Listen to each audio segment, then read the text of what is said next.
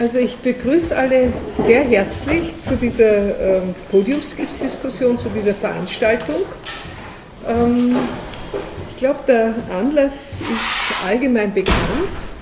Ähm, es ist tatsächlich so, dass jetzt gerade in, äh, in den letzten Wochen massive Kürzungen vorgenommen wurden bei äh, feministisch autonomen Vereinen und Initiativen. Und äh, das ist mal der erste Skandal. Der zweite Skandal ist aber auch die Begründung. Nicht? Die Begründung, dass eigentlich entweder gar keine Begründung äh, kommt oder eine völlig fadenscheinige oder eine ungeheuer abwertende Begründung, nämlich das sei irgendwie ein Hobbyverein und, oder so ein Kaffeerunden oder so etwas ähnliches. Ähm, und ich glaube, hier sind sich alle ziemlich einig, dass es sich hier doch um einen, eine sehr willkürliche Entscheidung handelt. Und das ist das Thema. Jetzt haben wir heute natürlich ein Problem, das müssen wir offen zugeben, nämlich äh, die Vertreterin, die das zu verantworten hat, nämlich äh, die Patricia Zoller-Frischow, ist nicht hier, ist, wurde, ist eingeladen worden, aber hat, ist, hat dieser Einladung keine Folge geleistet. Wir werden aber trotzdem vermitteln, was hier besprochen wird und besprochen, was, was hier ähm, zu Wort kommen wird. Ja, das wird doch auch in die Öffentlichkeit kommen, in irgendeiner Form und äh, der Politik zu Gehör gebracht werden. Äh, ich darf ganz kurz einmal das Podium vorstellen, wer heute hier am Podium sitzt. Ähm, ich fange vielleicht rechts zu meiner Rechten an. Äh, äh, zu meiner Rechten allgemein bekannt sitzt Gabi Schissling, die Landtagsvizepräsidentin, Landtagsabgeordnete der SPÖ und Landtagsvizepräsidentin. Sehr herzlichen Dank. Äh, dann gleich unmittelbar neben mir sitzt Gudrun Pechtel, von der Geschäftsführerin der Tiroler Kulturinitiative, indirekt auch mit Kinovision in Verbindung kann man sagen, wenn man, sie wird das dann selber etwas genauer äh, ausführen. Links von mir sitzt äh, Flavia Gerini, Plattform Zornige Frauen. Ähm, ja, sie wird, äh, glaube ich, das ganz pointiert zusammenfassen, worum es da geht. Äh, Christine Bauer, Landtagsabgeordnete von den Grünen im Tiroler Landtag. Herzlich willkommen, danke für äh, für das Kommen. Benedikt, ja, Benedikt Sauer, auch wahrscheinlich allgemein bekannt, äh, Journalist und Buchautor, äh, Journalist unter anderem bei der TNT und äh, auch in Südtirol verschiedentlich verankert, aber auch ORF-Journalist etc. Und äh, ganz links sitzt Alexandra Weiß. Äh, sie ist Politikwissenschaftlerin und ist aber auch ähm, im Büro für Gender Studies ähm, tätig. Ja, last but not least, sage ich mal, stelle ich mich selber auch noch vor, Erna Appelt. Äh, ich ähm, bin die Leiterin der Forschungsplattform Geschlechterforschung und auch in dieser, vor allem in dieser Funktion ähm, habe ich sehr gerne die Frage mit Ja beantwortet, ob ich hier die Diskussionsleitung übernehmen möchte. Denn wir haben eigentlich zu allen Vereinen Verbindungen. Ja, also wir haben auch ein genuines Interesse, dass die Vereine, die jetzt von diesen Subventionskürzungen und Streichungen betroffen sind, dass die weiter existieren. Es gibt viele persönliche Verbindungen dorthin. Ähm, der Ablauf wird jetzt so sein, äh, dass ähm, die Podiumsteilnehmerinnen äh, ein kurzes Statement, bitte. Also ich würde sagen, eben, ich glaube, ausgemacht sind fünf Minuten. Ein fünf Minuten Statement abgeben. Fünf Minuten weiß man nicht genau, ist das lang oder kurz. Das ist die Frage, wie man zum Phänomen der Langsamkeit und zur Verlangsamung der Zeit steht. Das ist sehr tiefgründig, das können wir jetzt nicht alles behandeln. Also deswegen haben wir uns auf ein Metrum geeinigt. Fünf Minuten bitte, in etwa. Ähm, ja, und dann wird die Diskussion eröffnet, die Diskussion mit dem äh, Publikum und alle Diskussionsteilnehmerinnen und auch alle Diskussionsteilnehmer werden äh, selbstverständlich am Schluss noch einmal die Möglichkeit haben, pointiert ihr Anliegen zum Ausdruck zu bringen. Gut, Und jetzt darf ich Flavia Gerini bitten, Plattform Zornige Frauen, äh, mit dem Statement zu beginnen. Wir haben, äh, wir haben, haben so ein Mikro, oh, du hast also, eher laute Stimme, du musst halt hinaussprechen, aufstehen, wie du willst. Okay? Ja, ich glaube, ich spreche lieber ohne Mikro. Ähm, vielleicht macht sie mir ganz hinten Handzeichen, falls ich zu leise bin. Ähm, ja, nochmal ganz kurz, die Plattform Zornige Frauen hat sich ähm, formiert, nachdem die Subventionsstreichungen und Kürzungen dieses Jahr bekannt geworden sind. Und ähm, es haben sich die vier Vereine dazu formiert. Das sind das ALCFEM, der ALP, Arbeitskreis Emanzipation und Partnerschaft, das Autonome Frauen-Lesben-Zentrum und Kinovision. Und aus dieser Perspektive werde ich jetzt auch mein Statement formulieren. Also ganz allgemein ist zu sagen, dass Frauenförderung und das Ziel der Gleichstellung sowohl in EU-Richtlinien als auch in der österreichischen und in der Tiroler Verfassung festgeschrieben sind. Und ähm, um diese Ziele zu erreichen, wird unter anderem zivilgesellschaftliches Engagement gefördert. Und dafür gibt es Förderkriterien, denen alle vier Institutionen entsprechen. Die Streichungen bzw. die Kürzungen der Subventionen bedrohen die Vereine existenziell Vereine, die seit Jahren bzw. Jahrzehnten, den ALP gibt es schließlich seit 34 äh, Jahren, für die Demokratisierung des Geschlechterverhältnisses arbeiten. In der feministischen Kultur- und Bildungsarbeit geht es unter anderem darum, langfristige Bewusstseinsbildungsprozesse in der Bevölkerung und in der Politik voranzutreiben. Und es kann sicher gesagt werden, dass die Situation in Tirol anders aussehen würde, wenn es diese Vereine nicht gäbe. Ein Beispiel nur, ähm, auch durch das Engagement autonomer feministischer Einrichtungen wurde das Frauenreferat und auch die Position der Frauenlandesrätin erkämpft. Ja, bei der Vergabe und beziehungsweise auch der Streichung von Förderungen sollte es meines Erachtens ähm, ja nicht, darum gehen, nicht in der Verantwortung einer Landesrätin liegen, ähm, zu entscheiden, für welche Vereine, Zitat, die Zeit abgelaufen ist. Vielleicht kurz, welche Vereine sie gut findet oder nicht Vielmehr geht es da um formale Kriterien, die zu überprüfen sind. Und wenn sie nach persönlichem Ermessen entscheidet, ja, ich wäre äh, dazu verleitet zu sagen, nach gut Dünken, dann überschreitet sie hier ihre Befugnisse.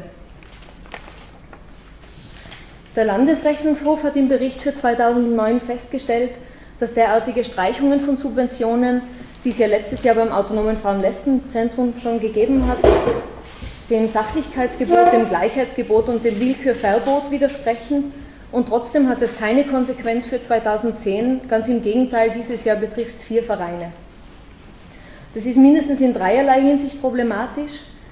Erstens äh, handelt die Landesrätin Zoller-Frischhoff entgegen dieser drei wichtigen Grundsätze einer Demokratie und das nicht nur einmal, sondern wiederholt. Und darin zeigt sich meiner Meinung nach deutlich ein mangelndes Demokratieverständnis. Zweitens die Stellungnahme des Landesrechnungshofs, der als unabhängige Kontrollinstanz die Ausgaben des Landes überprüft wird, ignoriert. Und dabei wäre gerade in einer Demokratie das wichtig, dass die machtausübenden Instanzen kontrolliert werden. Also es wäre ein wesentliches Merkmal von Demokratie. Und drittens ähm, gibt es auch von anderen Regierungsmitgliedern und insbesondere dem Landeshauptmann keine Stellungnahmen dazu, zumindest keine nennenswerten. Offensichtlich werden solche Verstöße also geduldet.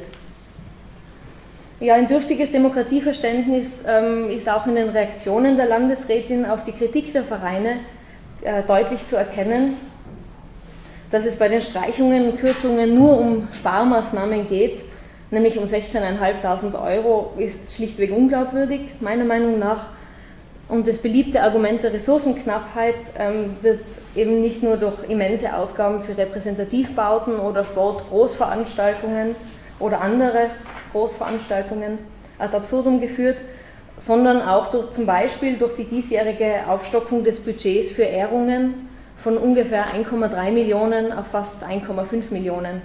Also nochmal, um zu verdeutlichen, um welche unterschiedlichen Größenordnungen es da geht.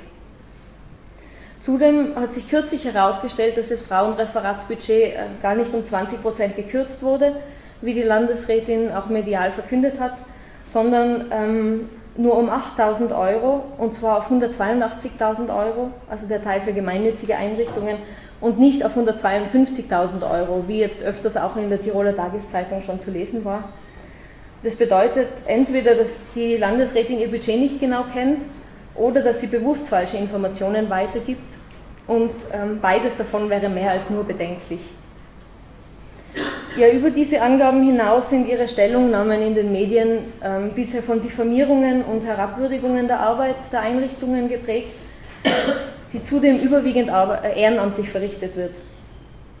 Die Landesrätin spricht zum Beispiel von Hobbyvereinen, also es sind alles Zitate, die Party machen, Kaffee trinken und über die Einkommensschere jammern. Oder sie bezeichnet die Kritik, die geäußert wird, als dummen Ideologieverdacht.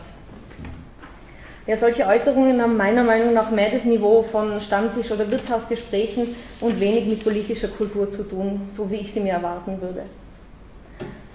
Das Verhalten der Landesrätin ist als unseriös und inkompetent zu bezeichnen. Kurz gesagt, meiner Meinung nach macht sie ihre Arbeit nicht richtig. Ja, ähm, zusammengefasst möchte ich noch sagen, dass es hier nicht mehr nur um die Förderung von feministischen Einrichtungen geht, sondern dass es ein Beispiel wird, an dem deutlich, äh, ein Beispiel ist, an dem deutlich wird, dass es um die Demokratie in Tirol schlecht bestellt ist. Wenn eine Landesrätin sich derart inkompetent verhalten kann, wenn sie öffentlich die Arbeit von Vereinen diffamieren darf, wenn sie sich über so wichtige Grundsätze wie das Gleichheitsgebot, das Sachlichkeitsgebot und das Willkürverbot hinwegsetzen kann, ohne dass es Konsequenzen hat und auch ohne dass es dazu nennenswerte Reaktionen der anderen Regierungsmitglieder gibt, dann sind es äußerst schlechte Zeichen. Danke sehr. Vielen Dank, Daniel. Ich habe noch was vergessen. Ganz kurz, äh, die Veranstaltung wird aufgenommen und zwar für Radio Freirad. Okay. Und wir kann dann irgendwann nächste Woche gehört werden. Okay. Wollte ich nur sagen lassen. Nicht, dass was Schlimmes sagt. Ja, also nichts Schlimmes sagen, es ist alles, es darf niemand so gehen wie dem britischen Premierminister, der glaubt, das Mikro ist ab, ja, es läuft. Gut umdenkt. Bitte. Äh, ja, also die direkte Verbindung zu diesem Konflikt jetzt mit der Landesrätin äh, Zoller Frischhoff ist, wie gesagt, äh, dass Kinovision ein Mitgliedsverein äh, der DKI ist. Ähm, ich will aber jetzt eigentlich nicht genauer über Kinovision sprechen. Der Auftrag oder jetzt so die Vereinbarung für die Diskussion heute war, aus meiner Perspektive als Interessensvertretung, also die ich jetzt äh, vertrete, äh, des Kulturbereichs über ebenso demokratiepolitische Aspekte zu sprechen, ähm, die sich da jetzt breiter gedacht, also jetzt nicht nur in Bezug auf die Landesrätin Zoller-Frischhoff, äh, zeigen in dem Konflikt und, und auch sonst. Ähm, eine grundsätzliche Problematik, die jetzt da auch schon angesprochen worden ist, ist die, dass sich Förderpolitik nicht oder kaum auf Inhalte bezieht.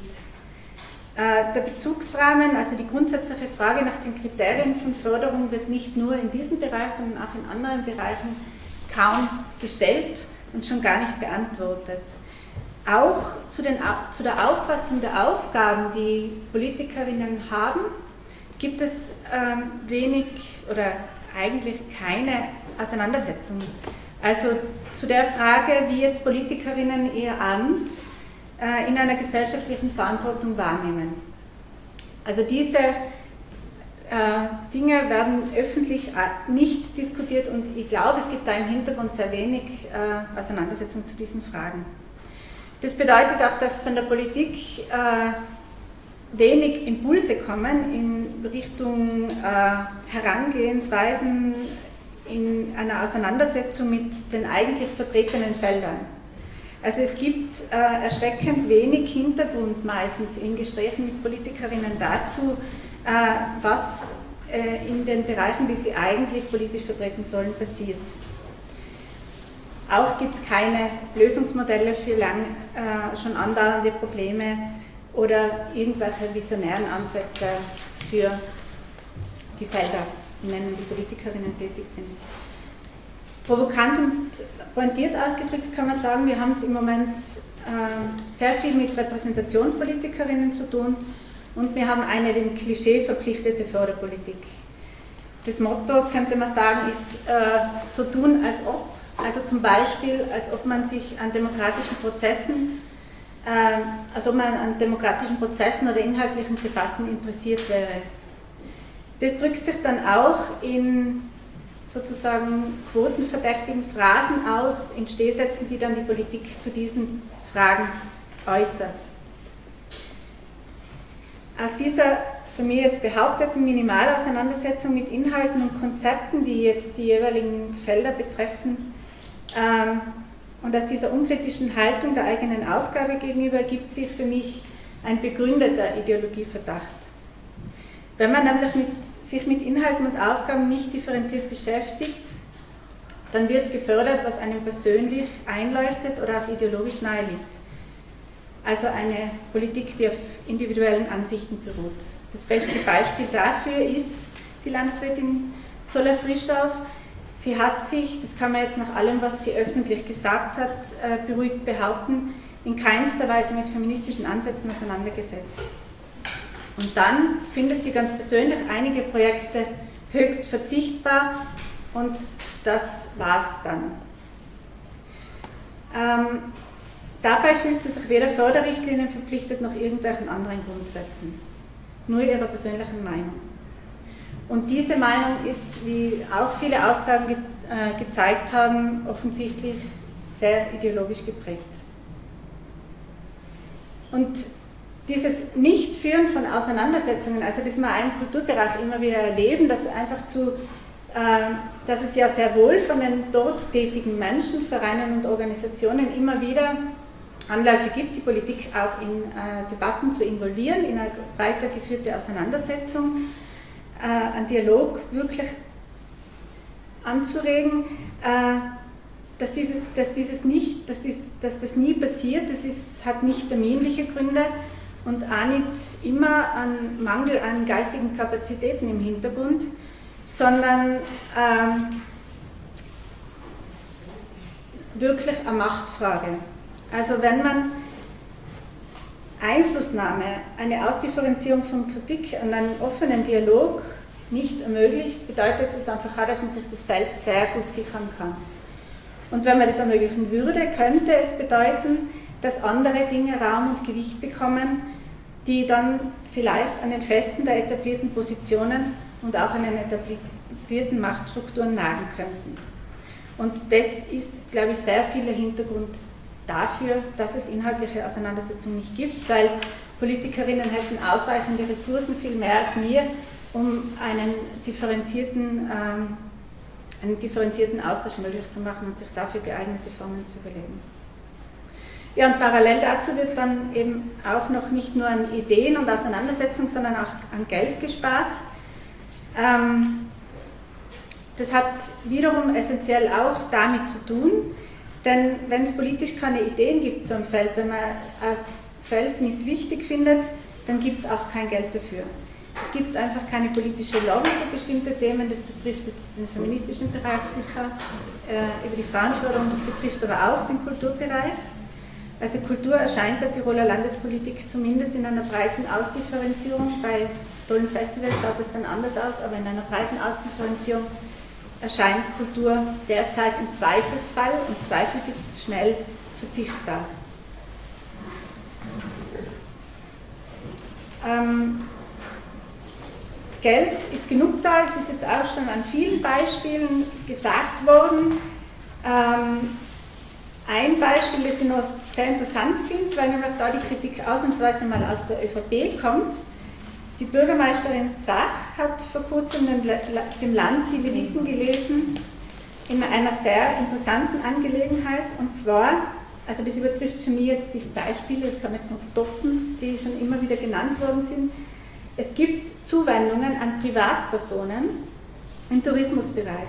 Und zwar hat das Land, und das hat die Sache kritisiert, also da hat sie sich wirklich äh, veranlasst gefühlt, eine Pressekonferenz dazu zu geben. Es gibt Zahlungen vom Land an einen Zillertaler Liftkaiser namens, namens Heinrich Schulz für ein Hotelprojekt in der Höhe von 36 Millionen Euro. Dann für ein anderes äh, Tourismusprojekt, dem Großglockner Mountain Resort, 3,1 Millionen Euro. Und für den Adventure Park Area, Area 47 von Hans Neuner 660.000 Euro. Das sind private, kommerzielle Interessen von Einzelpersonen. Und dafür sind Millionenbeträge da und für Interessen, die die Allgemein Allgemeinheit betreffen, werden die Gelder sukzessive zurückgeschraubt. Vielen Dank.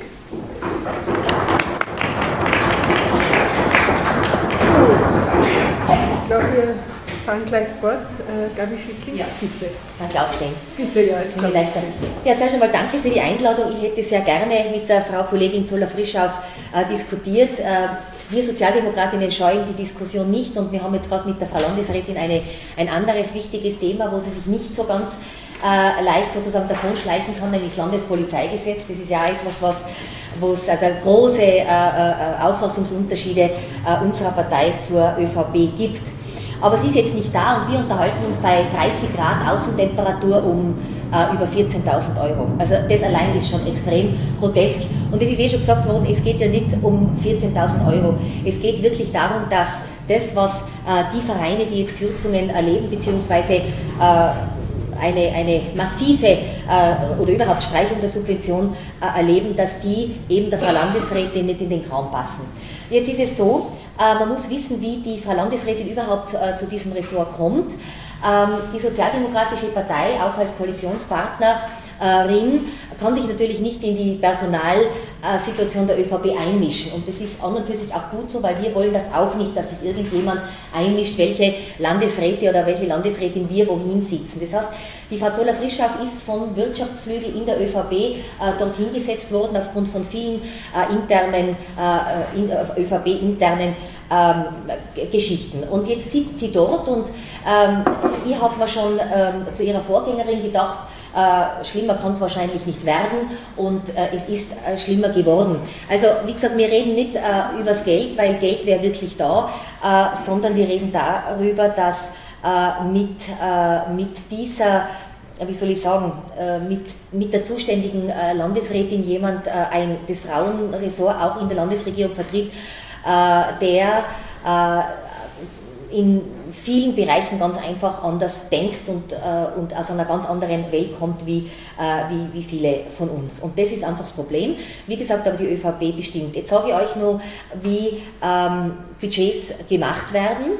Es ist so, dass die einzelnen Regierungsressorts Budgets äh, machen, für ihren Bereich machen und auch da ist es uns nur ganz marginal möglich äh, mitzureden. Wie gesagt, das ist äh, für unsere Regierungsmitglieder, äh, für Hannes Gschwendner und Gerhard Reheis genauso wichtig. Also wir haben, hätten zum Beispiel äh, extreme Probleme, wenn die ÖVP in unser Wohnungsressort, wo wir jetzt wirklich in den letzten zwei Jahren, seit Hannes Gschwendner das Wohnungsressort hat, äh, viele äh, Dinge nachbessern konnten, wenn die da sozusagen auch reinreden. Nichtsdestotrotz, wir haben uns auch gerade wieder am Montag in der Clubsitzung über diese Bereiche unterhalten, wo wir natürlich jetzt im Zuge der äh, Budgetdiskussion schon fürs nächste Jahr natürlich auch über das Budget 2010 für die, äh, für die betroffenen Vereine zu reden. Das hat mir der Hannes Gschwenden also versprochen und das macht er auch, das weiß ich, weil es wirklich nicht um Millionen geht und weil andererseits mir natürlich auch sehr oft unter Anführungszeichen auch gebeten werden, da oder dort unsere Zustimmung zu geben. Also ich sehe es jetzt noch nicht, ich sehe den Kampf sozusagen noch nicht verloren. Ähm, ich habe auch äh, zu Alexandra jetzt vor ein paar Tagen am Telefon gesagt, man müsste jetzt auch noch einmal versuchen, und ich mache das jetzt gern, äh, während der Landtagssitzung nächste Woche mit dem Landeshauptmann zu reden. Dem Herrn Landeshauptmann ist es nicht recht, wenn ein Regierungsmitglied äh, dauernd mit äh, irgendwelchen ähm, doch oft sehr, und ich sage es jetzt ganz, äh, ganz äh, ja, das ist mir gleich, äh, ganz klar äh, unqualifizierten Äußerungen nach außen geht. Das kann dem Herrn Landeshauptmann, wenn es ein eigenes Regierungsmitglied ist, nicht passen. Und deshalb werde ich gerne mal auch mit ihm reden. Es ist, glaube ich, nie darüber gesprochen worden, weil er ja, glaube ich, auch noch nicht äh, bereit war, irgendwie äh, darüber zu reden. Aber ich mache das gern und äh, vielleicht kann man äh, gemeinsam einen Termin finden. Mir ist alles recht. Ähm, was ich noch sagen wollte zu unserer Reaktion, also zur Reaktion äh, der SPÖ. Äh, die SPÖ äh, hat von vornherein natürlich äh, und das ist, glaube ich, hoffentlich schon uns auch äh, abzunehmen, verurteilt sozusagen, was da passiert ist. Wir haben am gleichen Tag, wie wir davon erfahren haben, eine Presseaussendung gemacht, die dann recht groß in der Tiroler Tageszeitung war. Und zwar wir drei Frauen, wir sind ja nur mehr sozusagen im Moment fünf Mandatarinnen und Mandatare, drei Frauen davon. Und wir drei Frauen haben sofort natürlich auch diese, diese äh, diese Kürzungen äh, verurteilt und haben das auch ganz offen und klar gesagt, ohne dass wir uns da äh, ein Blatt vor den, vor, vor den Mund nehmen mussten. Das tun wir auch nicht und das haben wir auch nicht notwendig. Es ist schon gesagt worden, die Frauenförderung ist um nicht einmal 5% gekürzt worden, um reine 8.000 Euro und nicht so wie propagiert um fast 50.000 Euro. Das stimmt ganz einfach nicht. Es geht, wie gesagt, um eine ideologische Geschichte und sehr betroffen hat mich auch gemacht diese ähm, ähm, noch einmal nicht nur zu sagen, jetzt wird gekürzt oder es wird äh, absolut gestrichen, sondern auch noch mit Kaffee trinken und Hobbyvereinen sozusagen das abzutun. Also mein Mann äh, hat dann als erste Reaktion gesagt, ja, wird im katholischen Familienverband niemals ein Kaffee gemeinsam getrunken, aber wir wollen jetzt Vereine auch nicht gegeneinander ausspielen, äh, das will ich auch nicht, aber natürlich wird überall Kaffee getrunken. Und äh, ich bin sehr froh darüber, dass natürlich auch sehr viele Menschen in, sich in vielen Vereinen natürlich auch ehrenamtlich engagieren. Das heißt ja, das sagt ja über die Qualität der Arbeit dort nichts aus. Das wollte ich nur sagen, also wir als Sozialdemokratinnen werden alles versuchen, um, um Geld sozusagen noch dafür aufzutreiben. Ich bin davon überzeugt, dass dem Hannes Gschwendner da schon was einfällt, weil äh, in Bezug auf äh, Budgetverhandlungen gibt es auf der anderen Seite äh, vieles, was die ÖVP von uns will und Politik besteht halt ganz einfach äh, auch da, äh, da, äh, darin ähm, auch Deals zu machen und zu verhandeln. Das ist unsere Aufgabe, das ist einfach so. Das ist der politische Alltag, den wir jeden Tag äh, erleben. Jetzt muss ich gerade noch was sagen. Zur Gudrun wollte ich nur sagen, ähm, ähm, die Gudrun hat gesagt, und da möchte ich jetzt gerade gern noch widersprechen, Frauenpolitik äh, kann ich es nicht mehr lesen. äh, außerdem habe ich keine Brille mit, aber.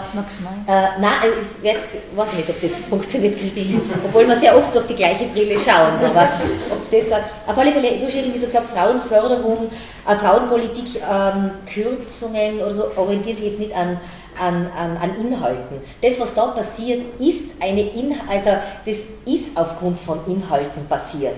Nicht aufgrund, weil irgendjemand, der Frau Landesrätin, eine Frau, die in einer Einrichtung mitarbeitet, äh, in den Raum passt oder, oder nicht sympathisch ist, sondern es geht um Inhalte, die der Frau Landesrätin nicht in den Raum passen.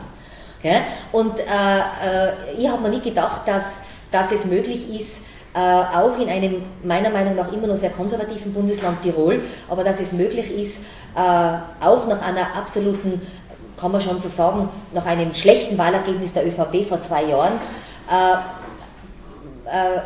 sozusagen inhaltlich so dagegen zu fahren, dass vier Einrichtungen praktisch vor dem Ausstehen. Also ich habe mir nicht gedacht, dass das noch möglich ist. Es ist möglich.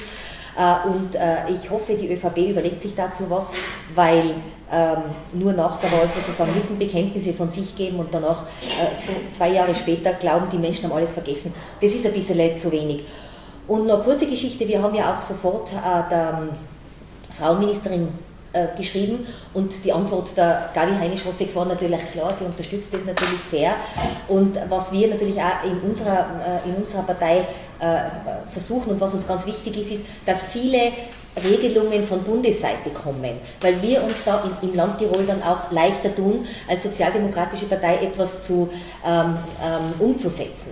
Zum Beispiel Antidiskriminierungsgeschichten oder Gleichstellungsgeschichten. Die müssen von Bundesseite kommen und dann tun wir uns leichter, das auf Tirol herunterzubrechen, weil man es herunterbrechen muss. So, jetzt lasse ich es mir diskutieren dann. Vielen Dank.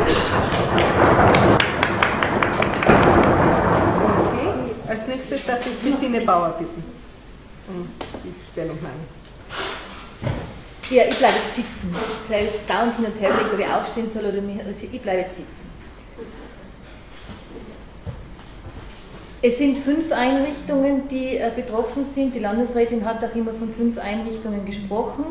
Und das Kaffeetrinken bezieht sich auf die Kontaktcafés, die sogenannten Kontaktcafés, die in, hauptsächlich in Verbindung mit Pfarrgemeinden in ganz Tirol gefördert werden mit ein paar hundert Euros, die sozusagen im ländlichen Raum es möglich machen, dass sich Frauen irgendwo treffen, austauschen, äh, auch zu bestimmten Themen Vorträge gehalten werden. Auch denen hat sie äh, das bisschen Geld, das die gekriegt haben, entzogen und darauf hat sich das Kaffeetrinken bezogen.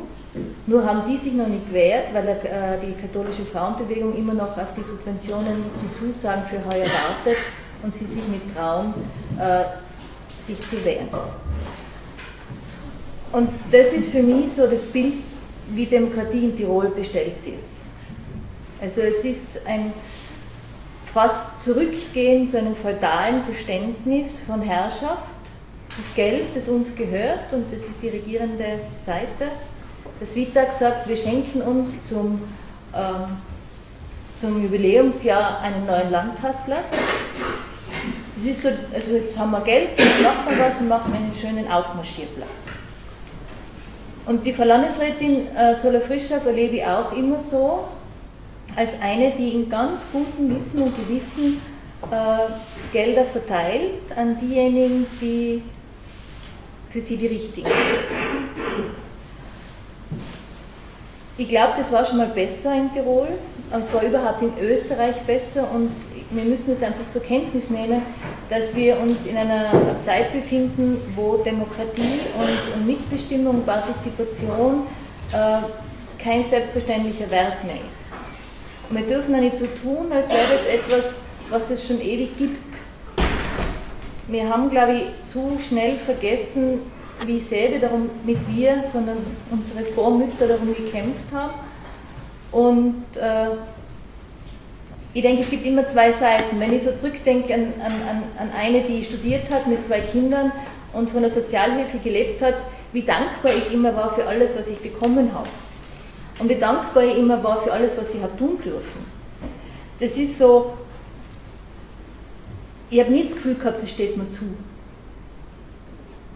Und das erlebe ich bei ganz vielen Menschen. Sie haben nicht das Gefühl, es steht ihnen zu. Es gibt in ganz vielen Bereichen kein Selbstverständnis mehr für ein Recht an, die, an dem Reichtum und an der Macht und an dem, was in Tirol da ist, teilhaben zu dürfen. Und durch das Handeln und durch das Selbstverständnis der Regierenden wird es unterstützt. Wir haben letztes Jahr wirklich gekämpft, medial, ich kann mich noch erinnern, wie oft wir am Abend im, im, im FZ gesessen sind und äh, überlegt haben und es hat Unterstützung gegeben, es ist dann auch ganz viel Energie also spürbar gewesen und es war wirklich fein, dass dann der Landesrat Rehheiß diese 6.500 Euro locker gemacht hat. Und jetzt passiert es wieder. Und wenn man, also ich glaube einfach, auch, dass du, glaube ich, gesagt hast, es, ist, es wird bewusst gemacht, also das ist nicht irgendwer, sondern da gibt es halt ein paar Aufmüpfige, die braucht man nicht. Und das stehe ich schon durch. Das ist das, was dahinter steht. Und kurz davor hat die Frau Landesrätin ja eine Pressekonferenz gegeben, äh, um Frauen zu ermutigen, äh, mehr teilzunehmen in der Gemeindepolitik, sich aufzustellen lassen, für die Gemeinderäte zu schauen, dass da mehr Partizipation möglich wird. Das schaut dann so aus, dass gesagt wird, Frauen, ihr müsst sympathisch sein, Quoten braucht man nicht und wir sind eh so gut und es braucht nicht nur irgendeine zusätzliche Unterstützung und sowas wie strukturelle Diskriminierung kommt im Kopf der Frau Landesrätin nicht unter. Und das ist das Hauptproblem an der ganzen Geschichte. Ich glaube, das, was wir erleben, ist ein Zeichen für den Zustand der Demokratie in Österreich, in Tirol und dass es die Frauen trifft, ist ein Zeichen da oder ist, ist halt einfach das, was, was die Frauenpolitik kennzeichnet. Wir sind die Ersten, die es trifft, weil wir einfach noch ganz weit davon entfernt sind, wirklich gleichberechtigte Teilhabe leben zu dürfen.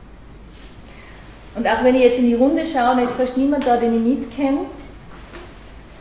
Das heißt, das Bewusstsein darüber, was da passiert und die Erkenntnis darüber, wie eigentlich viel mehr Menschen davon betroffen sind als diejenigen, die jetzt da um diese 16.000 Euro bangen. Ich meine, die Kinovisionen sind 2.000 Euro im Jahr und damit ist das Projekt tot.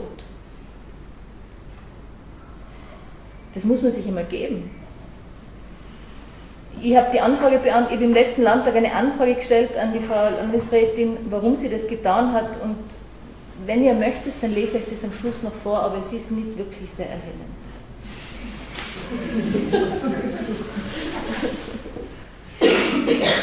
Gut, vielen Dank. Okay, dann gehen wir gleich der Reihe nach weiter. Benedikt Sauer, bitte. Schönen Abend. Ich kenne nicht alle, aber ich bin ja auch keine Volksvertreterin.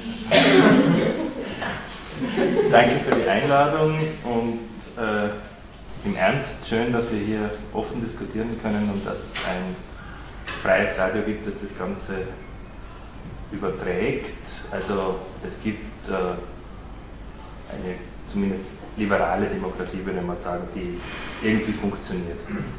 Zum Anlass äh, nur eine Bemerkung, ähm, aus zwei Gründen nur eine Bemerkung. Es gibt kompetentere, die dazu schon gesprochen haben und da noch sprechen werden. Zweitens konnte ich schon dazu kommentieren in der Zeitung. Aber die Zahl, die bereits zweimal genannt wurde, äh, zum Frauenfördertopf insgesamt möchte ich noch einmal unterstreichen. Ich habe den Auszug aus dem Budget, ordentlichen und außerordentlichen Haushalt da 2010.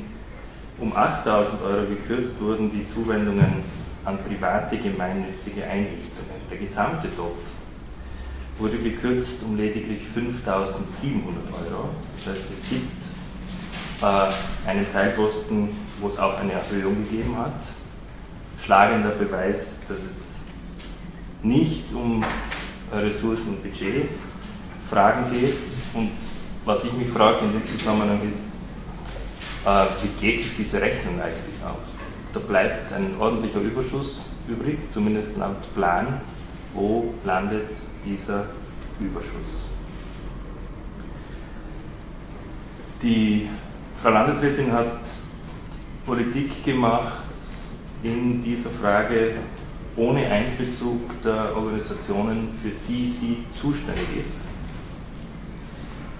Äh, das ist in vielen anderen Bereichen unvorstellbar, kann man schwer vorstellen, dass der Agrarlandesrat nicht mit dem ÖVP-Bauernbund oben an sich zusammensitzt, wenn es um Budgetfragen geht. Äh, es ist unprofessionell und die Bezeichnung Willkür ist ein Ausdruck, Frau Rini hat schon darauf hingewiesen, äh, ist eine Qualifizierung, die kommt vom Rechnungshof, also von einer Kontrollinstanz.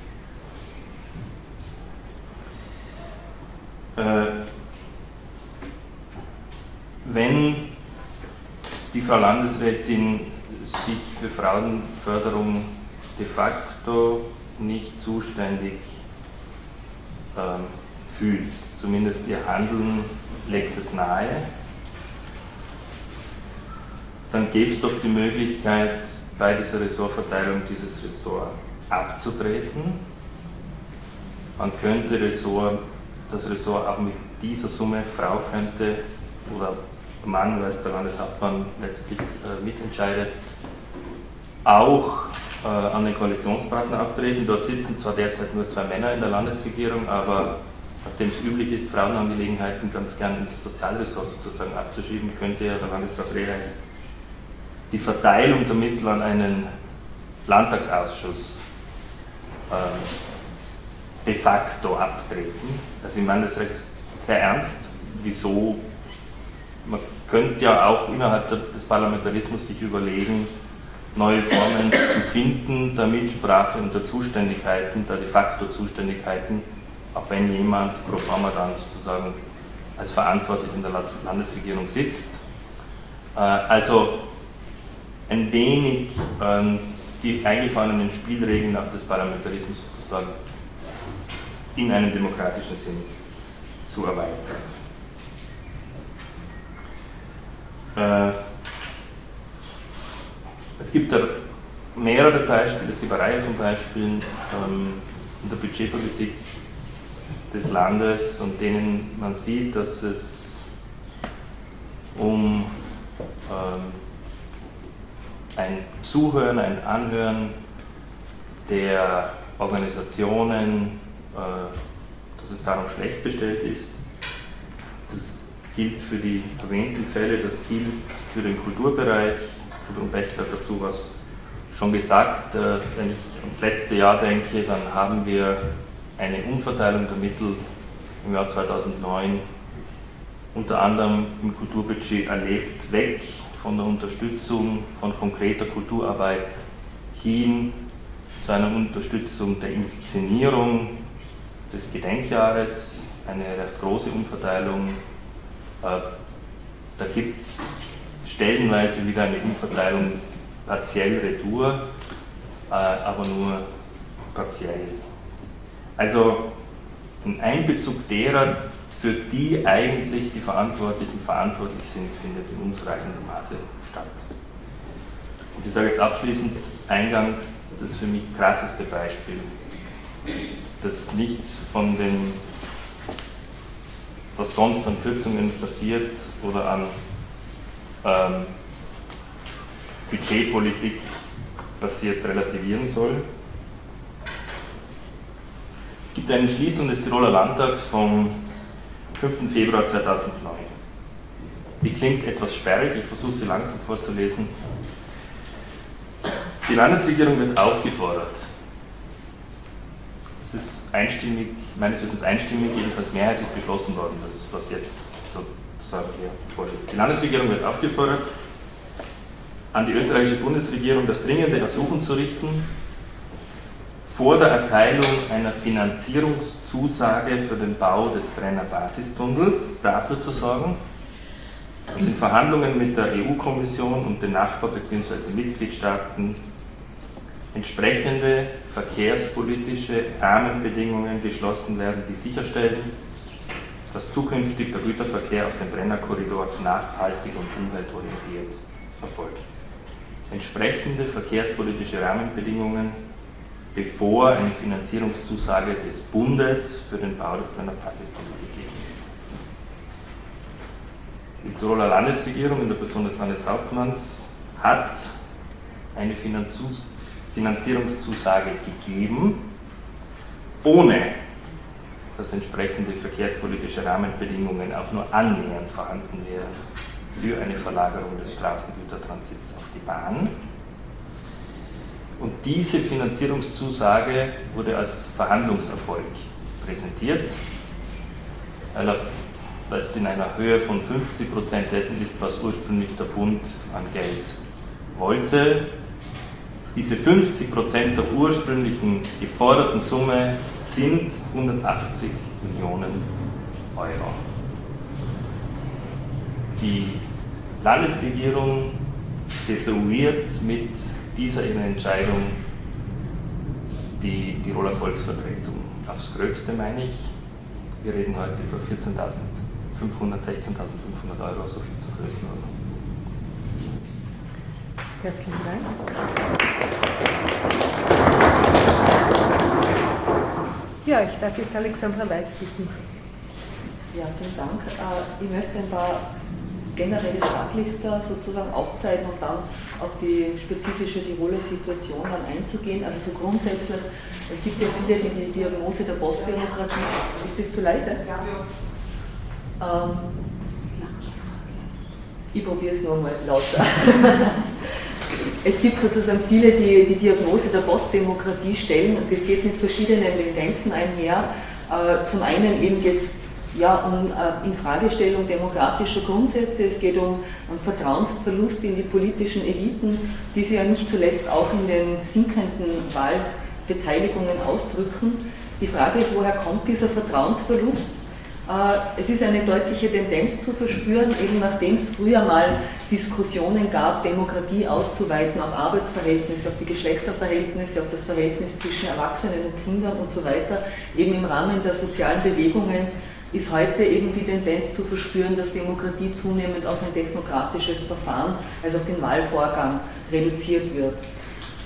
Demokratie ist nun aber idealerweise ein, ja, ein egalitäres Projekt, an dem sich alle Bürgerinnen und Bürger sozusagen möglichst gleich beteiligen sollen an der Gestaltung eines Gemeinwesens. Es ist mit Freiheitsrechten verbunden und mit einem Mindestmaß an sozialer Gleichheit. Das wäre mal das, was sozusagen die Idealvorstellung äh, dazu wäre. Äh, diese Werte werden nun aber sukzessive und schon seit einiger Zeit ganz fundamental in Frage gestellt. Soziale Ungleichheit nimmt zu, das wissen wir. Das ist spätestens seit den 1990er Jahren äh, zu konstatieren, zum Teil schon früher. Das heißt, dass sozusagen der Anteil äh, der abhängig Beschäftigten am Gesamteinkommen abnimmt, während es in den Nachkriegsjahrzehnten zugenommen hat und sich jetzt sozusagen auf der Seite der Unternehmen äh, eine Ansammlung oder eine Steigerung sozusagen dieses Anteils bemerkbar macht. Es sind eine Million Menschen in Österreich, äh, die unter der Armutsgrenze leben und da lassen sich natürlich noch mehrere Beispiele aufzählen. Freiheitsrechte werden auch sozusagen sukzessive in Frage gestellt im Rahmen der sogenannten Terrorismusbekämpfung. Ähm, das heißt, mit einer Rücknahme einer demokratis demokratisierten Ökonomie geht zeitversetzt auch einher die Rücknahme eines demokratischen Gemeinwesens oder zumindest äh, eine stückweise Rücknahme dessen.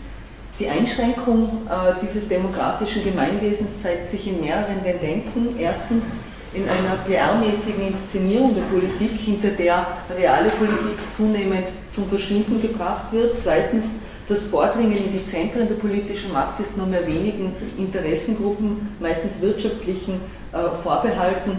Drittens stellt sich Politik, und das ist in Tirol besonders spürbar, als Inszenierung einer konfliktfreien Gesellschaft dar äh, und eben auch einer Beschwörung einer national-regionalen Homogenität und viertens werden gesellschaftliche Strukturen, die Ungleichheit hervorbringen, immer weniger thematisiert. Es gibt quasi nur noch Individuen, die, mehr oder weniger, die individuell mehr oder weniger erfolgreich ihr Leben meistern und dafür dann auch selbst verantwortlich sind. Das sind lauter Tendenzen, die äh, sozusagen Demokratie ganz grundsätzlich in Frage stellen oder ihren materiellen Gehalt gefährden, also eine formale Sache reduzieren.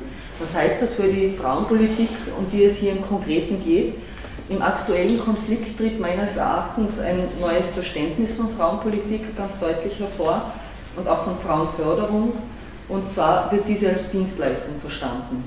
Nach eben den Aussagen, die von der Landesrätin dazu äh, gemacht wurden, äh, sollen nur noch Beratungsangebote gefördert werden und Trainings für Frauen in Entscheidungspositionen, für Berufsberatung, äh, eine inhaltliche gesellschaftstheoretische Auseinandersetzung die eigentlich die Basis dieser Instrumente oder der Entwicklung dieser Instrumente ist, äh, das wird delegitimiert, weil eben hier kein konkreter Output sichtbar ist. Das geht damit einher, dass äh, Frauenpolitik zunehmend eine Gleichstellung im Gegebenen ist. Es entwickelt sich ein sogenannter Elitenfeminismus sozusagen, äh, der für die, also für die Masse der Frauen sozusagen zunehmend bedeutungslos wird. Das Nachdenken über Strukturen ist nicht mehr gefragt und das manifestiert sich exemplarisch auch am sogenannten Politiklehrgang, äh, der vor kurzem ausgeschickt wurde, äh, des Frauenreferats des Landes. Hier werden ausschließlich Persönlichkeits- und Rhetorikseminare angeboten, keine, äh, wie es früher mal war, politikwissenschaftlichen Angebote Strukturen des Politischen und damit auch potenzielle Hindernisse für Frauen in diesen äh, Strukturen werden nicht vermittelt. Das heißt, einmal mehr wird hier eine Individualisierung struktureller Probleme fortgeschrieben. Äh, zwei Thesen noch zu der symbolischen äh, Dimension dieses aktuellen Konfliktes. Erstens meine ich, dass die Streitung der Subvention der feministischen Einrichtungen auch als Botschaft sage ich mal, an die parlamentarische Linke, also SPÖ und Grüne zu verstehen ist. Äh, die Projekte der Frauenbewegung, die Bewegungsorganisationen sozusagen, sind unter anderem deren politisch-kulturelles Umfeld im Sinne einer Gegenkultur zu dieser herrschenden Kultur der Tirolität. Die Zerstörung dieser Bewegungsinfrastruktur ist eine Machtdemonstration der einen und eine Demonstration der Machtlosigkeit und Handlungsunfähigkeit der anderen. Das bezeichnet auch einen Bruch zu früheren Verhältnissen, als man sich noch mehr oder weniger darüber einig war, dass es auch eine Existenzberechtigung für diese Gegenkultur gibt, äh, wenn auch die finanzielle Ausstattung nie besonders äh, großzügig gewesen ist. Zweitens, die Frauenbewegung hat wie die Arbeiterbewegung die Werte der bürgerlichen Revolution radikalisiert und ausgedehnt und für eine demokratische Gesellschaft ist es existenzgefährdend, wenn diese Grundwerte innerhalb des politischen Systems zu einer Lehrformel werden und letztlich nur mehr von zivilgesellschaftlichen Bewegungen und Organisationen politisch eingesetzt und gefüllt werden. Danke.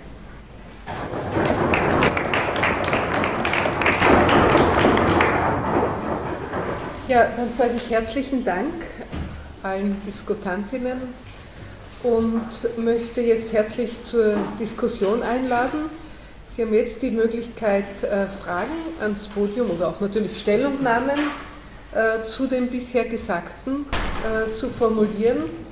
Ich bitte um Wortmeldungen. Monika Janisch. Bitte aufstehen.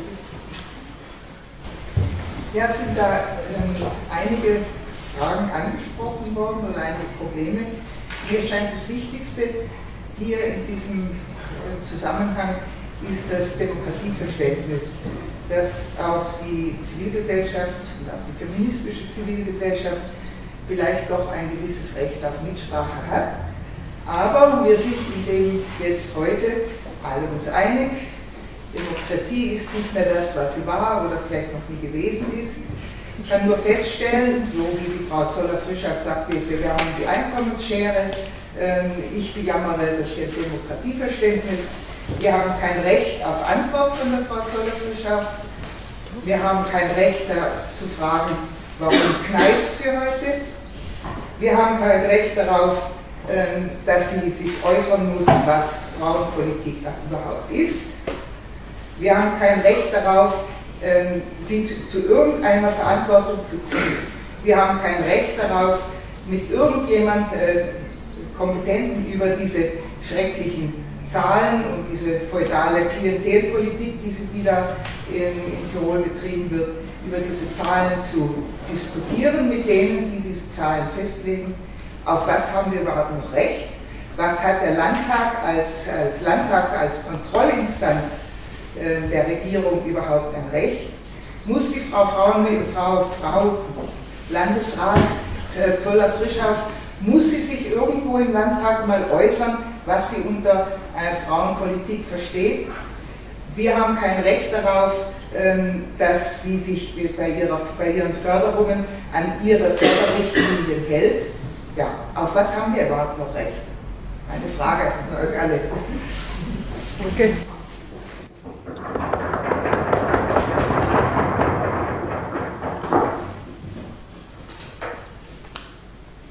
Da will ich jetzt eine Antwort, oder was?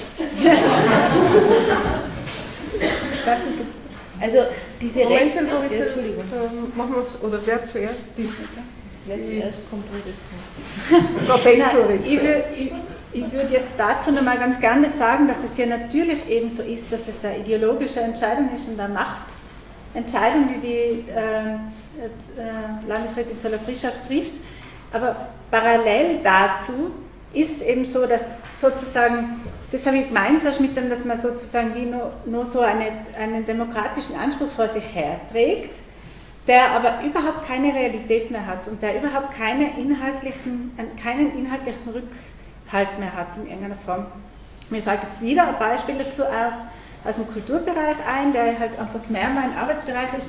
Da ist es jetzt in letzter Zeit um das äh, neue Kulturfördergesetz gegangen und da hat sich zum Beispiel die zuständige Landesrätin, also ich möchte das jetzt eben einfach auch wirklich nicht nur auf die Zoller Frischer reduzieren, weil sie hat sich so exponiert in einer, wie sie das ausgelebt hat, aber das zieht sich ja durch.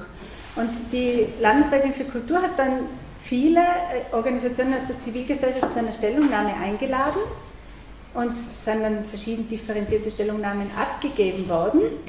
Und sie hat sich sehr gerühmt, dass sie zum ersten Mal sowas macht, nämlich die Zivilgesellschaft da einbinden und Stellungnahmen da äh, wirklich auch annehmen sozusagen. Ja, und dann haben alle sich abgearbeitet an diesen Stellungnahmen und es gibt keine Antwort. Es wird kein einziger Punkt aus den Stellungnahmen berücksichtigt. Es wird da nicht begründet, wieso im Gesetz in Sachen nicht drinnen steht, die sie vorher versprochen hat, die alle gefordert haben.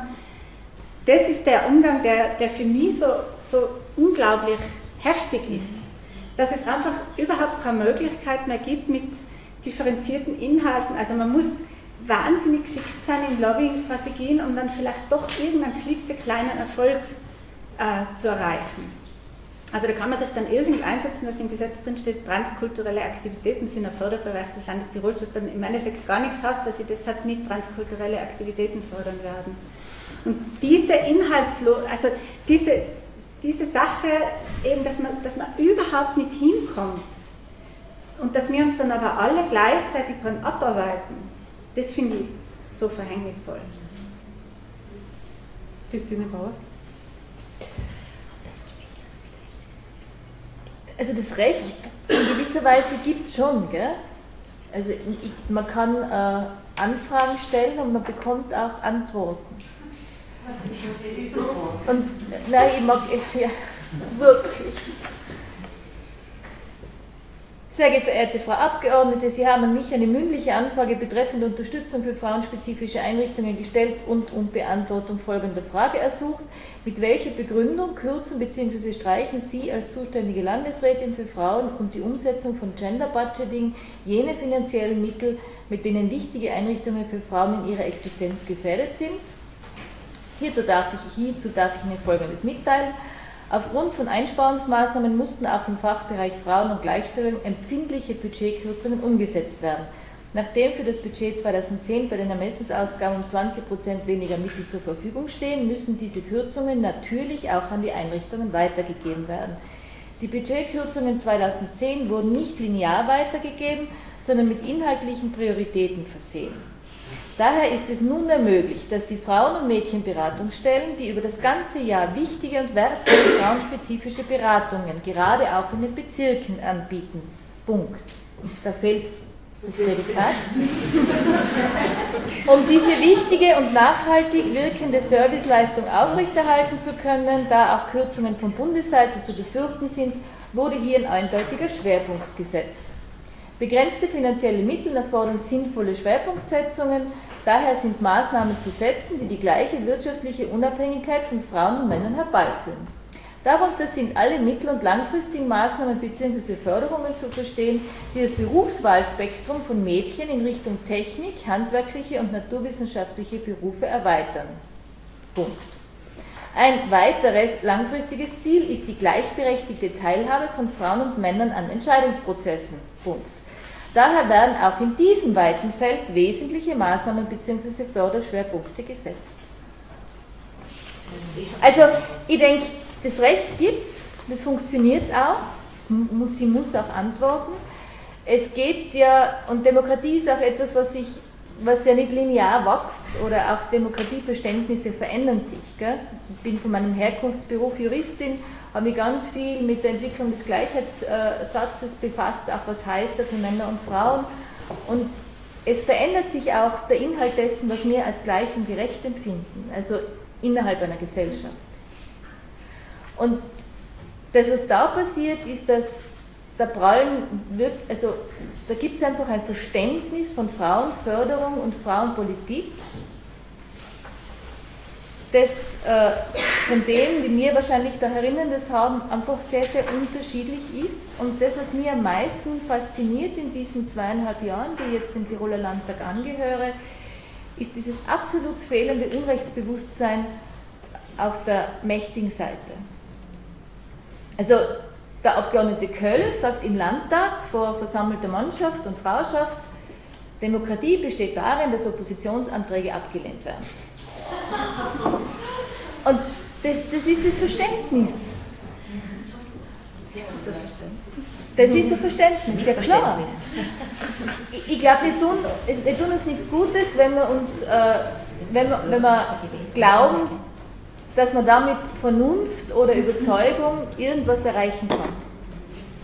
Das geht nicht.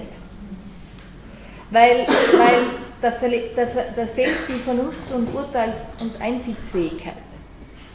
Sondern wir müssen uns was Neues ausdenken, wie man dorthin kommt.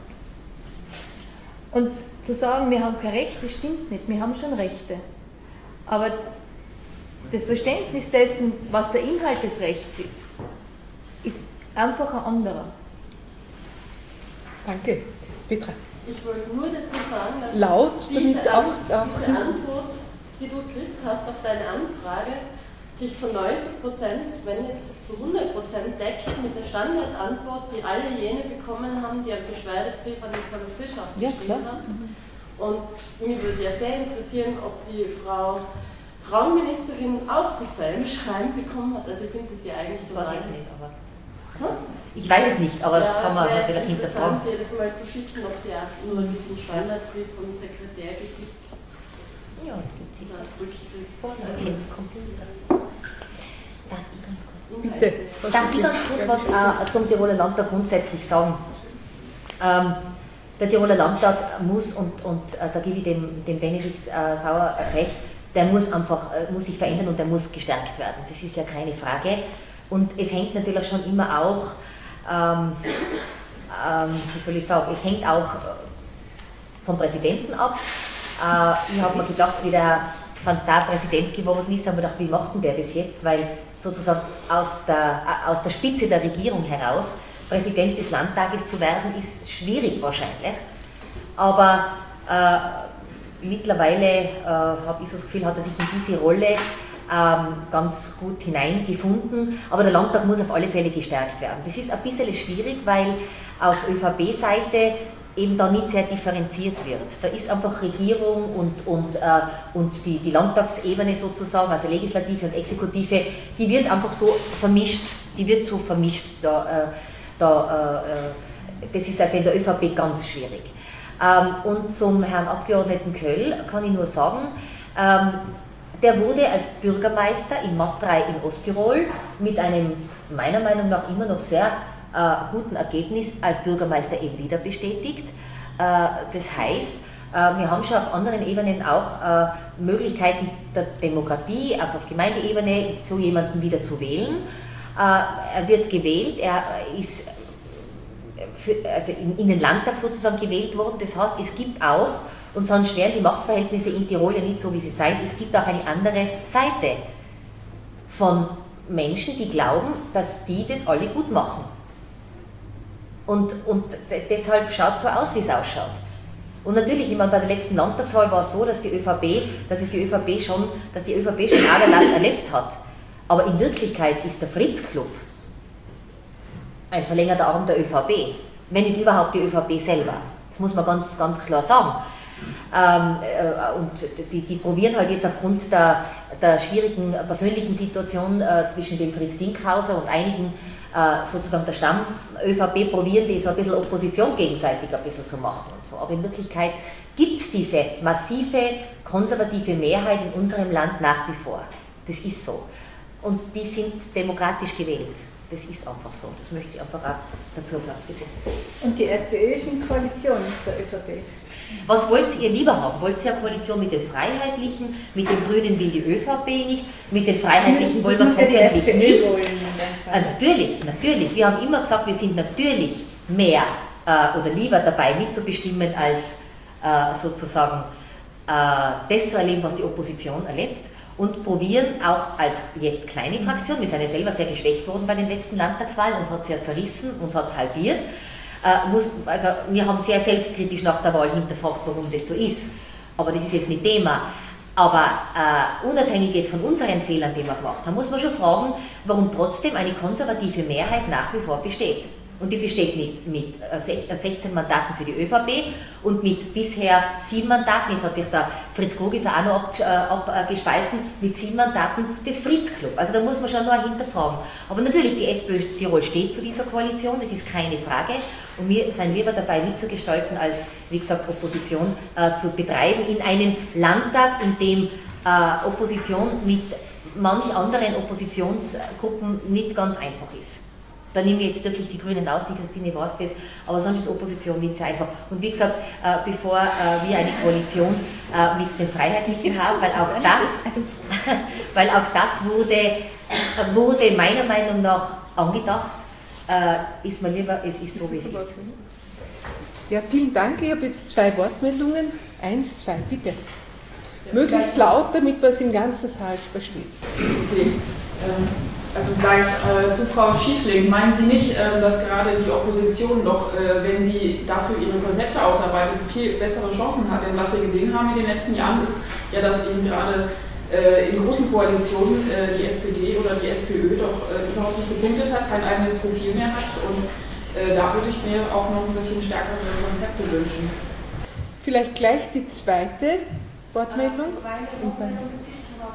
Also dann bitte vielleicht zuerst dazu. Dankeschön. Jetzt heute wirklich kurz, wir können ja später noch reden, aber nicht, dass Sie damit alle aufhält. Aber ähm, natürlich fehlt es uns in vielen Bereichen an besseren Konzepten. Das ist keine Frage und das ist auch keine Frage der Tiroler Sozialdemokratie, das ist eine Frage der österreichischen Sozialdemokratie und auch eine Frage der europäischen äh, sozialistischen Internationale sozusagen. Also wir haben auf allen äh, Ebenen Handlungsbedarf. Äh, trotzdem äh, glaube ich, dass es, dass es sehr sinnvoll ist, dass wir in dieser, in dieser Koalition auch sind. Wie gesagt, um äh, mitreden zu können und in, in, in manchen Bereichen, in allen gelingt es uns nicht, aber in manchen Bereichen auch sozusagen, das klingt jetzt blöd, aber auch Schlimmeres verhindern können. Und äh, starke Oppositionsrolle könnten wir im Moment nicht spielen. Und äh, was heißt, könnte man nicht spielen, man könnte natürlich dauernd auf den Tisch schauen, aber es wird wahrscheinlich nichts bringen, weil die ÖVP würde sich eine, eine, äh, die Mehrheit mit einer Partei suchen, die äh, in ganz anderen, also die in ganz andere Richtung sozusagen auch politisch geht, wenn man jetzt an die Freiheitliche Partei denkt. Also was möchten wir da sozusagen der Opposition machen? Draufhauen und sagen, äh, wir sind dagegen, wir sind dagegen, wir sind dagegen, aber es ändert sich nichts. Und da ist gescheiter, man macht sozusagen mit und schaut, dass man vieles verhindert, was, was an und für sich sonst passieren würde. Okay, vielen Dank. Eine Wortmeldung? Ja, also wenn von der Parteienfrage, ähm, was, also ich bin selber Landesbeamtin und äh, was mich eigentlich gleich am Anfang sehr erschüttert hat, war in der ersten äh, Präsentation von äh, Flavia Guerini, dass es offensichtlich vom Rechnungshofbericht, ähm, dass es einen Rechnungshofbericht gibt, der ganz klar legt, dass äh, die Richtlinie gegen die Richtlinie verstoßen wird. Also ich habe jetzt eigentlich ein, ein Demokratieverständnis so weit immer gehabt, dass der Rechnungshof eigentlich Kontrollinstanz ist. Und da passiert nichts. Also das haut mich völlig auf, muss ich sagen. Also ich weiß, wenn ich jetzt, ich, ich muss meinen Vortrag in meinem Beruf erfüllen, ich habe einen Vorgesetzten, die Richtlinien sind ganz klar, und eben, ich arbeite auch fürs Land und ich sehe eigentlich auch, die Landesregierung sollte fürs Land und für die Bevölkerung im Land arbeiten. Und wenn wir vom Rechnungshof so einen Bericht kriegen, dürfen die einfach weitermachen, ohne dass was passiert. Also das, das widerspricht ja, also nicht den Richtlinien, sondern es widerspricht dem Gesetz. Gell? Das ja, ist schlimmer eigentlich. Schlimmer. Ja, es ist schlimmer. Und das Problem ist, dass das kann man, also der, der Rechnungshofbericht ist äh, um, ähm, äh, auf der Landtagsseite abzurufen, es steht im Netz. Und da, da steht dann die Kritik vom Rechnungshof und drunter steht dann immer eine Stellungnahme der Regierung. Und der Vorschlag des Rechnungshofs ist auch, äh, das Ermessen in dem, in dem Bereich der Fördervergabe gänzlich einzuschränken. Und dann sagt, sagt die Regierung drunter, ja, das werden sie tun. Aber das wird dann ganz schrecklich sein, weil nachher muss man sich immer an alles halten. Und das Einzige, was ich jetzt getan habe, ich habe einen Antrag eingebracht im nächsten Landtag, dass sie, dass sie dieser, diesen Anregungen des Rechnungshofes nachkommen und das dann auch tun werden. Aber mehr kann man nicht tun. Und das, okay. die werden nicht abberufen per se, weil sie vom Rechnungshof kritisiert werden. Äh, ad hoc dazu, oder? Ja. ja. Und Flavia Gerini, Max Pregler und Alexandra. Ja, ich würde gerne dazu was sagen. Und ähm, ja, äh, auch ähm, was Sie, Frau Schießling, in Ihrem ersten Statement angesprochen haben, Ihre, also auch die Rolle als Koalitionspartner. Ähm, mich würde da interessieren, oder ich würde gerne nochmal sagen, dass es ähm, nicht nur um die Einmischung in Ressorts geht. Ähm, und ich verstehe natürlich, wenn Sie sagen, dass Sie sehr froh sind, dass sich andere auch nicht in Ihre Ressorts einmischen und so weiter sondern es geht, auch, äh, es geht eben auch um Verstöße gegen Grundsätze. Es geht darum, dass sich ähm, dass, äh, die Frau Landesrätin unsachlich entscheidet. Und ähm, also da, geht es nicht nur darum, äh, also sich in ihr Ressort einzumischen, sondern es geht um die Frage, ob sie sich nach den Richtlinien verhaltet, nach denen sie sich, also an die sie sich eigentlich halten sollte. wenn sie in so einer Position ist, die ähm, mit wirklich vielen Befugnissen ausgestattet ist und die einen großen Kompetenzbereich umfasst. Und meines Erachtens, ähm, also mir, mir kommt vor, wenn Menschen diese Verantwortung offensichtlich nicht tragen können, können oder weil sie sich nicht an diese Richtlinien halten können, dann ähm, soll es wirklich ähm, entweder irgendwelche Regulative geben, also entweder vielleicht auch nochmal sowas wie Kontrollinstanz oder aber zumindest Stellungnahmen von den anderen Regierungsmitgliedern dazu. Oder die andere Frage, die, die man stellt, ist es allgemein so, tun das, tun das alle und ist es eh normal? Aber das wäre natürlich noch bestürzender. äh, ja. Das könnte ich niemals mit Ja beantworten. Nein, eher zum Glück. Okay. Max Pregler? Frage. Ganz laut, dass man es im ganzen Raum versteht. In dem Zusammenhang eine Frage an die Juristin, wie das wirklich so ist, dass der, sozusagen der Rechnungshof feststellt, Verstöße gegen das Gesetz feststellt oder gegen Richtlinien, Überschreitung des Vermessen, äh, Ermessensspielraums, dann wäre das ja Amtsmissbrauch und dann muss doch eine Ministerklage möglich sein. Theoretisch ist das nicht so. Frage an die. Ja, das könnte man schon probieren, aber weißt du, was dann damit passiert? Dörfler. Hm? So wie bei Dörfler. Mhm. Ja, aber interessant. Ich meine, ja, auch wenn öffentliche über die Medien. Dann auch öffentlich gemacht und so weiter, ja. Sicher ein Schritt der Auseinandersetzung. Alexander? Mhm. Ich hätte gerne mehrere Punkte jetzt angesprochen. Das eine war, was du, Christine, gesagt hast, äh, Sie haben einen anderen Begriff von von Gleichheitsrechten oder wie auch immer, denke mal, es geht nicht um einen anderen Begriff, sondern es ist eigentlich sozusagen eine Erklärung dessen, was dieses Recht auf Antwort bedeutet. Und das ist was anderes. Das ist nicht ein anderer Begriff, das ist eine fundamentale Infragestellung dessen, was Demokratie heißt. Dass man nämlich das Recht hat auf eine Antwort, die sozusagen auch inhaltsvoll ist und nicht, nicht sowas. Also das, äh, oder auch was alle äh, geschickt gekriegt haben, das ist eine Nicht-Antwort eigentlich und ein Nicht-Ernstnehmen des politischen Gegenübers, der Zivilgesellschaft und aller, die das irgendwie betrifft. Äh, das andere ist, denke ich, ähm, es geht um eine Politisierung dieser Frage, weil, weil du gesagt hast, die sind demokratisch gewählt. Nun macht sich Demokratie aber nicht nur daran fest, wie formale Wahlverfahren ausschauen, sondern es macht sich auch an Inhalten fest, ich kann auch sehr demokratisch Demokratie abschaffen und das passiert in gewissen Zügen ja durchaus in Tirol recht massiv. Also wenn man sich anschaut, wo Gelder hinfließen, äh, wo private Personen bedacht werden mit öffentlichen Geldern und, und, und dann irgendwie äh, kleinen Vereinen gesagt wird, es muss leider gespart werden, das ist äh, so himmelschreiend in Wirklichkeit. Also ich denke mal, da geht es auch nochmal sozusagen darum, das, was ich vorher auch betont habe, dass Politik eine Inszenierung ist. Es wird eine Kampagne über 230.000 Euro gemacht, meine Gemeinde, mhm. Äh, zur Unterstützung der ÖVP-Bürgermeister. Niemand hat das skandalisiert. Das, ja, ich weiß, der, der ja, aber, schon, aber es ist zu wenig, es ist permanent zu wenig. Man kann nicht nur eine Presseaussendung machen, es geht darum, öffentliche Diskussionen zu führen. Es geht darum, in, in Kommunikation zu treten mit der Zivilgesellschaft. Da tut sich jetzt gerade etwas auf. Das ist die Chance, die man jetzt ergreifen muss, äh, um dieses Land ein Stück weit zu demokratisieren. Weil es wird auch nicht genug sein, 14.000 äh, oder 16.000 Euro für die Frauenvereine aufzustellen. Das wird nicht genug sein. Dieses Frauenbudget, ich habe mir die Mühe gemacht zu, zu schauen, was andere Bundesländer an Frauenbudgets haben. Die Flavia hat das auch gemacht. Tirol hat das niedrigste Frauenförderungsbudget von allen Bundesländern Österreichs. Sogar Vorarlberg, das hat die Flavia recherchiert, hat über 700.000 Euro. Tirol hat 272.000 Euro das gesamte Frauenförderungsbudget und in beiden Fällen ohne die Frauenhäuser. Und das, weil das wird dann immer gesagt, na da sind die Frauenhäuser drin, da sind sie nicht drin. Salzburg über 500.000 Euro, Oberösterreich über 900.000 Euro. Das ist unerträglich einfach.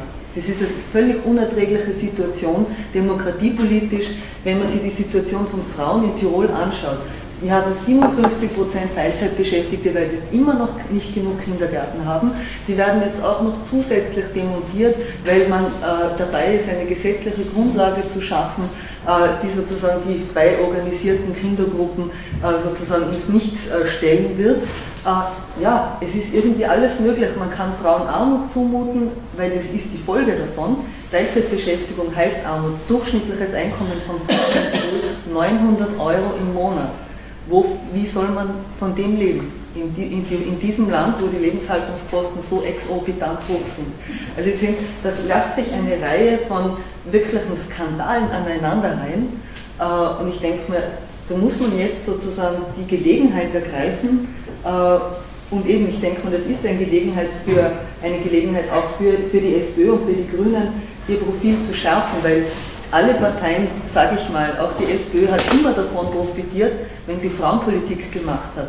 Die, die, SPÖ hat das verspielt in den letzten Jahren, dass sie die frauenpolitische Partei war. Die SPÖ hatte immer mehr Frauen als Wählerinnen als Männer. Das hat sich umgekehrt inzwischen. Und das ist äh, schade. Das ist eine Gelegenheit, das wieder umzudrehen. Es lohnt sich nämlich auch für die Partei, wenn sie Frauenpolitik macht. Das weiß man aus der Vergangenheit. Ich weiß, verstehe nicht, warum das vergessen worden ist.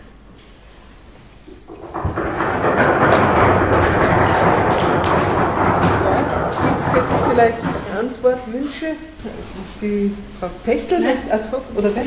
Ah, Benedikt Sauer, bitte. Ich wollte äh, zu der Vorschlag von Max Begler was sagen. Ich finde äh, das wirklich sehr verfolgenswert, äh, ob es da rechtliche, ob rechtliche Schritte möglich sind, wenn man sich nämlich das wirklich durchliest. Das ist auf der Homepage, also nachzulesen. Die Begründung des Rechnungshofs, und noch einmal zur Erinnerung, es bezieht sich auf das letzte Jahr, nicht auf die Kürzung, also äh, vom Jahr davor, nicht auf die letzte, diese Kürzung. Da ist es um die, der Rechnungshof hat das, die Abteilung JUF untersucht und es ist um die Kürzung gegangen äh, der Abteilung JUF ähm, äh, Budget des Autonomen Frauenlesbenzentrums. Eine kleinere Summe, eine äh, für das äh, Frauenlesbenzentrum wichtige Summe. Und der Rechnungshof hat sich angeschaut, äh, in diesem Punkt beispielhaft zwei Aspekte oder vielleicht noch einen dritten. Ähm, erstens, äh, das Ansuchen war dasselbe, die Tätigkeit war dasselbe. Äh, wieso gibt es keine, also wieso bleibt die Fördersumme nicht dieselbe? Ist die Fragestellung des Rechnungshofs eigentlich ganz logisch. Und kritisiert, es gibt keine Begründung. Es gibt, ob dieser Tatsache, dass da bei, einem, bei einer Organisation, die seit Jahren, Jahrzehnten gefördert worden ist, Tätigkeit nicht verändert hat, und die gleiche Summe ansucht und gekürzt worden ist, keine Begründung. Und da spricht der Rechnungshof von Verstoß, unter anderem Verstoß gegen das Willkürverbot. So, also insofern mhm. Frage von Amtsmissbrauch. Zweiter Punkt. Äh, hm.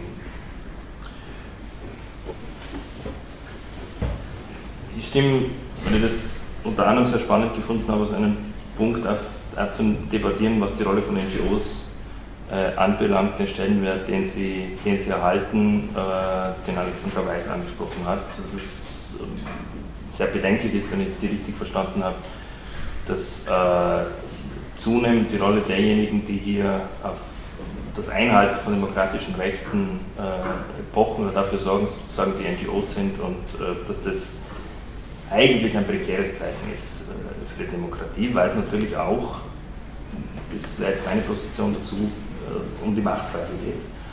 Äh, wer, wer entscheidet? Und das glaube ich auch, das ist das Prekäre. Und gleichzeitig aber ist die Frage, ob NGOs und soziale Bewegungen, die sich nicht immer nur in NGOs kristallisieren, ähm, die, die Kraft haben, hier äh, von sich aus auf Bewegungsebene außerparlamentarisch wirklich etwas zustande zu bringen. Äh, also ernsthaft einen Anschub zu sein von außen.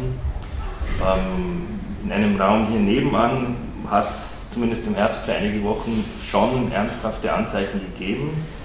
Also die Uni hat gebrannt und äh, es, man kann rückblickend jetzt sagen, könnte man länger diskutieren über den Erfolg oder weniger, aber ich denke, die Bewegung hat, hat insgesamt schon was gebracht. Äh, und die Frage, die Frage, die ich immer stelle, ist, ähm, mit Blick auf die NGOs, es gibt zunehmende Spezialisierungen und zunehmende Kompetenzschärfungen innerhalb der NGO-Szene, aber es gibt wenig Vernetzung. Das mag auch ein Problem von personellen Ressourcen sein, das mag mit Individualisierungen in der Gesellschaft zusammenhängen, aber es gibt auch außerparlamentarisch bei dem vielen, was sich tut, ähm, denke ich auch an ein gewisses strukturelles Problem, auch von außen zusätzlich was anzuschieben. Ja, so als Fragestellung. Vielen Dank. Ähm, jetzt, ich glaube, Gudrun Fechter wollte auch noch. Ähm, ja, ich sage das nur ganz kurz, also das zum Rechnungshof äh, finde ich noch so einen interessanten Punkt, also für dieses Demokratieverständnis oder dieses Politikverständnis, das sich da auch nochmal zeigt. Also es gibt eine Kontrollinstanz, die äh, sozusagen jetzt einfach ganz eng verknüpft ist mit der Politik und eine bestimmte Aufgabe hat, nämlich die Kontrolle und die äh, auch Kritik an Dingen, die jetzt sozusagen nicht in Ordnung sind. Und ich habe das schon öfter wahrgenommen, dass der Rechnungshof äh, Kritik äußert, die zum Beispiel jetzt für die betroffenen Bereiche, Sie kennen es halt wieder aus dem Kulturbereich, durchaus eben einen Gehalt hat, der sinnvoll ist, also wo man sagen würde, das sind Dinge, die auch da schon länger gefordert werden oder die, die, an die man eben gern anknüpfen wird. Und dann kommt die Antwort von der Politik, wir reden mit allen, aber mit dem Rechnungshof sicher nicht. Also das haben wir wirklich erlebt. Also im Rechnungshof setzen wir uns an einem Tisch mit aber arbeiten wir keine Lösungen. Also das ist so äh, äh, sozusagen ein totaler Feind. Und das ist ja, also das also war jetzt zum Beispiel bei der, nein, das war jetzt zum Beispiel bei der Kritik, sehr potenten Rechnungshof direkter gewählt, Kritik an, an der Beurteilung, äh, wo, wo es durchaus Vorschläge gegeben hat vom Rechnungshof, die jetzt im Sinne auch eben der Interessensvertretung im Kulturbereich waren und dann sagen die Kulturbeamten und die Kulturlandes, damals war es der Landesrat, äh, wir sprechen mit euch, aber mit dem Rechnungshof sicher nicht.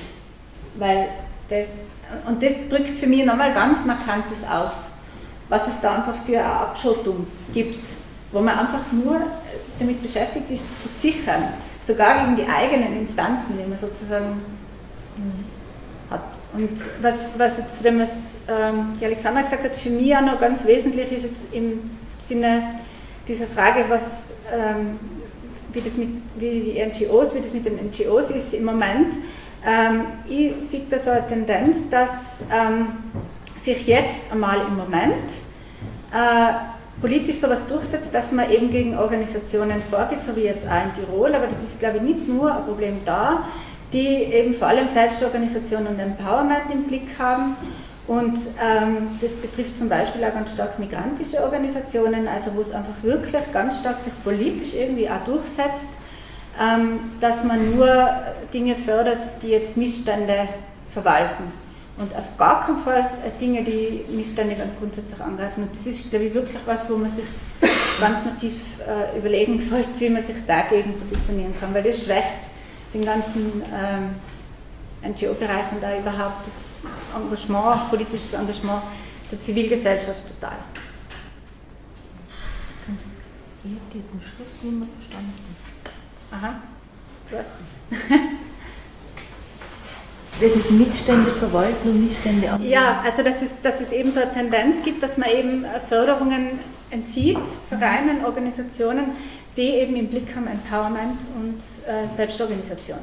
Und das dann von den Fördergebern und jetzt eben Beispiel Zoller Fischer, aber es gibt durchaus auch andere Beispiele, äh, Förderung daran knüpft, dass eben Beratungsleistungen und so weiter angeboten werden. Also die Zoller Frischow hat ja eh nicht bestritten, dass es Missstände gibt, weil sonst würde es ja keine Beratungen brauchen. Aber äh, wo man eben nur mehr die Verwaltung der Missstände äh, bezahlen will. Also es soll schon irgendwie was geben, was sich um die Missstände kümmert, in kleinen Rahmen, weil viel Geld wird eh nicht zur Verfügung gestellt, das ist so ein bisschen halt. Ja, ja, klar. Mhm. Aber es sollen offensichtlich, also es gibt so eine Tendenz zu verhindern, dass, dass man sozusagen sich grund, oder das zumindest zu finanzieren. Ja. Gut, Christine Bauer. Na, ich denke, man kann jetzt eh nichts anderes tun, als dir recht geben, weil das ist das, was sich überall durchzieht. Gell? Es ist das, ich war halt beim Landesvolksanwalt und habe mit ihm gesprochen über die, also seine Fälle und wie man auf die zunehmende Armut in Tirol reagiert, ist jetzt dieses, ist dieses Netzwerk Armut. Das heißt, es wird ein sehr engagierter, in Pension befindlicher Mann, der für Licht ins Dunkel zuständig war, beauftragt, äh, individuelle Fälle, die an ihn herangetragen werden, dadurch zu lösen, dass er Sponsoren findet, die äh, die halt in den Einzelfällen helfen. Es gibt Sozialmärkte, die die Missstände verwalten, aber es wird, ich, ich, ich formuliere es immer so, es wird nicht dran gegangen, wirklich strukturell was zu verändern und das bräuchte es einfach. Ich glaube, das müsste der nächste Schritt sein, wenn man Richtung Demokratisierung geht, dass man sich wirklich traut, in den Strukturen was zu verändern, aber dafür muss man verstehen, muss man die Einsicht haben, dass das notwendig ist dass man das will. Und das wird natürlich mit Machtverlust einhergehen. Und das ist, der, das ist der Punkt, der momentan nicht stattfindet. Und die Frage ist, woher kriegt man die Kraft, dass, sie, dass diese Macht sozusagen freiwillig abgegeben wird? Demokratisch legitimiert Okay. Äh, ich würde jetzt gerne aus dem Publikum noch die letzten Fragen sammeln. Also hier sehe ich eine Frage. Gibt es noch Wortmeldungen oder Statements? Es geht nicht nur um Fragen, sondern auch um Stellungnahmen. Und dann würde ich äh, sagen, dass wir dann äh, zu, einer, zu, den Schlussstatements kommen. Bitte. Bitte. Ähm, mir stellen sich einige Fragen. Und zwar, was können wir tun? Äh, dass die Missstände, die sind jetzt klar dargelegt worden. Die einzige konkrete Maßnahme, die genannt wurde, eventuell, ist eine Klage und sonst nichts. Und ich fühle mich in meiner empörten Ohnmacht bestätigt.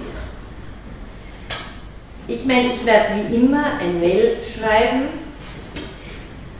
dann habe ich wenigstens nicht zugestimmt, kommentarlos. Aber das kann doch nicht alles gewesen sein. Und ich weiß nicht, wie ich mich wehren soll. Und äh, nicht einmal Abgeordnete zum Landtag können sich wehren. Journalisten. Kein Mensch erfährt irgendetwas. Wir erfahren heute hinten herum irgendwie Details, die sonst niemand im Land weiß.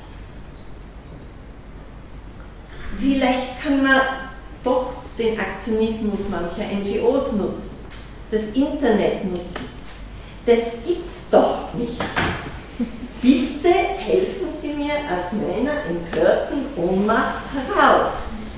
Das gibt es nicht. Da sitzen Experten, Expertinnen und jeder sagt, ja, das ist bedauerlich, das kann man politisch erklären, das ist die Entwicklung, die die Demokratie genommen hat.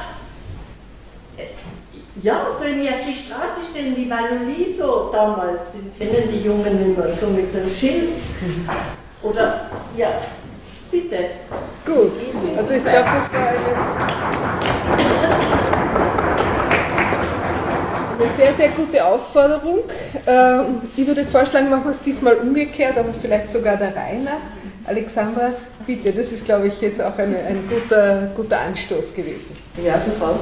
Äh, ich denke mal, es hat schon äh, ein paar Wortmeldungen gegeben oder Kommentare, wo man denkt, da, das sind Ansatzpunkte. Ich denke mal, es geht erstens um Bündnispolitik. Es geht darum, dass sich die sozusagen miteinander verbünden, die jetzt zum einen betroffen sind von diesen Kürzungen. Es geht aber auch darum, dass alle sich verbünden, die sozusagen ein Interesse an einer, einer Demokratie haben in diesem Land. Das heißt, äh, dass wir äh, sozusagen Öffentlichkeit nicht so einfach herstellen können, wie das andere können. Ja, das ist irgendwie bekannt. Also ich denke mal, die Informationssendungen des ORF kann man nur mit sehr viel Euphemismus als Nachrichtensendungen bezeichnen. Das heißt, wir müssen uns andere Öffentlichkeiten herstellen. Das hat schon mal gegeben. Also es gibt schon viele Beispiele dafür, wie das funktioniert. Und weil Sie es auch angesprochen haben, ich denke mir, es wird zum Teil auch darüber funktionieren, dass man auf die Straße geht und demonstriert. Äh, das wird, das wird morgen zum Beispiel auch stattfinden, unter anderem. Aber ich denke mir, es geht darum, dass alle, die jetzt sozusagen äh, ja, das mitkriegen, was da vor sich geht. Und wie gesagt, es geht um sehr viel mehr als wie nur vier Vereine, unter Anführungsstrichen nur vier, weil wir wissen auch, was es bedeutet, wenn Infrastruktur zerstört wird. Und hier wird ganz gezielt Infrastruktur zerstört, die eben Orte der politischen Kommunikation sind. Insofern ist es sehr ideologisch, insofern, insofern ist es sehr gezielt, oder? Aber ich denke, das sind sozusagen die Ansatzpunkte. Wir kennen die Mittel, wir sind äh, zum Teil ja auch vernetzt äh, in diesen Bewegungen, in diesen NGOs, äh, wie das geht. Wir haben unsere Infrastruktur noch und die müssen wir jetzt nutzen, würde ich sagen.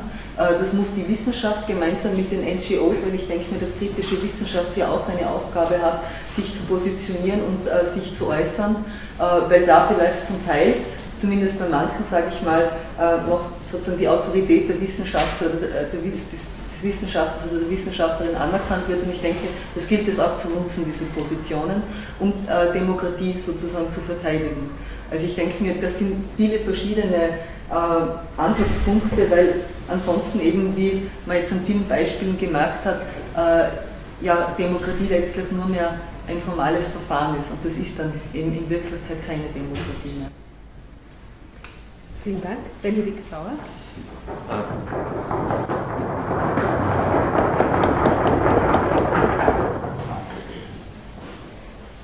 Möchte die Idee der Klage noch einmal äh, unterstreichen. Es gibt äh, Netzwerke, die funktionieren. Ich denke, es gibt äh, Anwälte, Anwältinnen, die sowas äh, prüfen, ohne dass dafür viel Geld ausgegeben werden muss. Zweiter Punkt.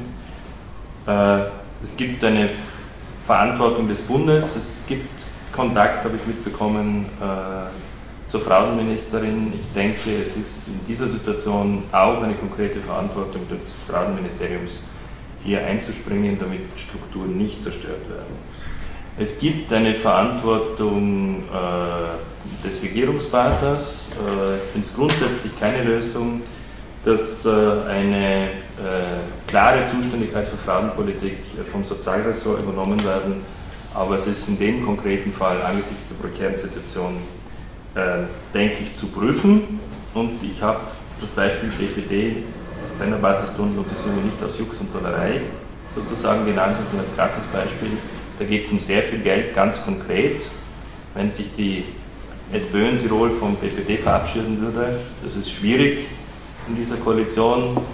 Vielleicht will sie es auch nicht, aber wenn sie es wollte und das Projekt hinterfragt, dann würden auch äh, ein paar Budgetmittel frei werden. Vielen Dank, Christine Bauer. Es wäre jetzt schön, wenn ich etwas Gescheites sagen könnte.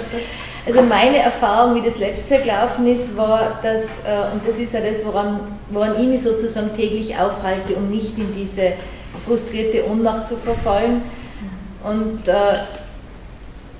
ist, wenn, wenn Menschen an den Orten, wo sie sind, ihre Verantwortung übernehmen und das tun.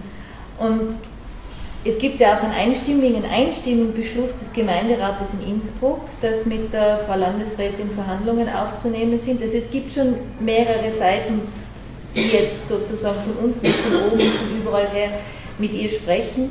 Es gibt morgen Abend diese Demo.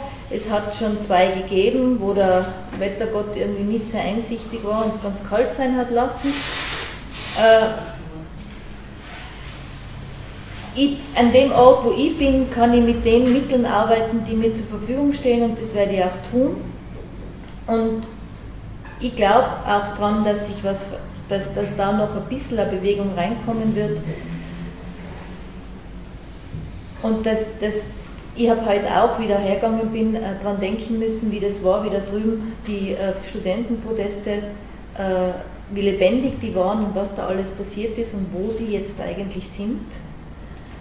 Aber ich denke, wenn man von außen drauf schaut, es gibt immerhin hat es das bewirkt, dass es eine Vernetzung gibt, dass es eine Plattform gibt und die funktioniert tadellos. Und wenn, wenn man sich mehr zusammenschließt, glaube ich auch, dass es gelingen kann. Also es, es gibt, glaube ich, keine Garantie, dass es geht, aber wenn es geht, dann geht es nur so. Dass man zusammenhaltet und dass man wirklich nicht locker lässt. Also ich finde das ja jetzt auch schon sehr, mich bestärkt das jetzt auch schon, das geht jetzt doch schon seit fünf oder sechs Wochen. Gell? Und das ist eine erstaunlich lange Zeit. Was heute fehlt, ist eine große Macht im Staat, das sind die Medien. Und über die haben wir heute auch nicht gesprochen.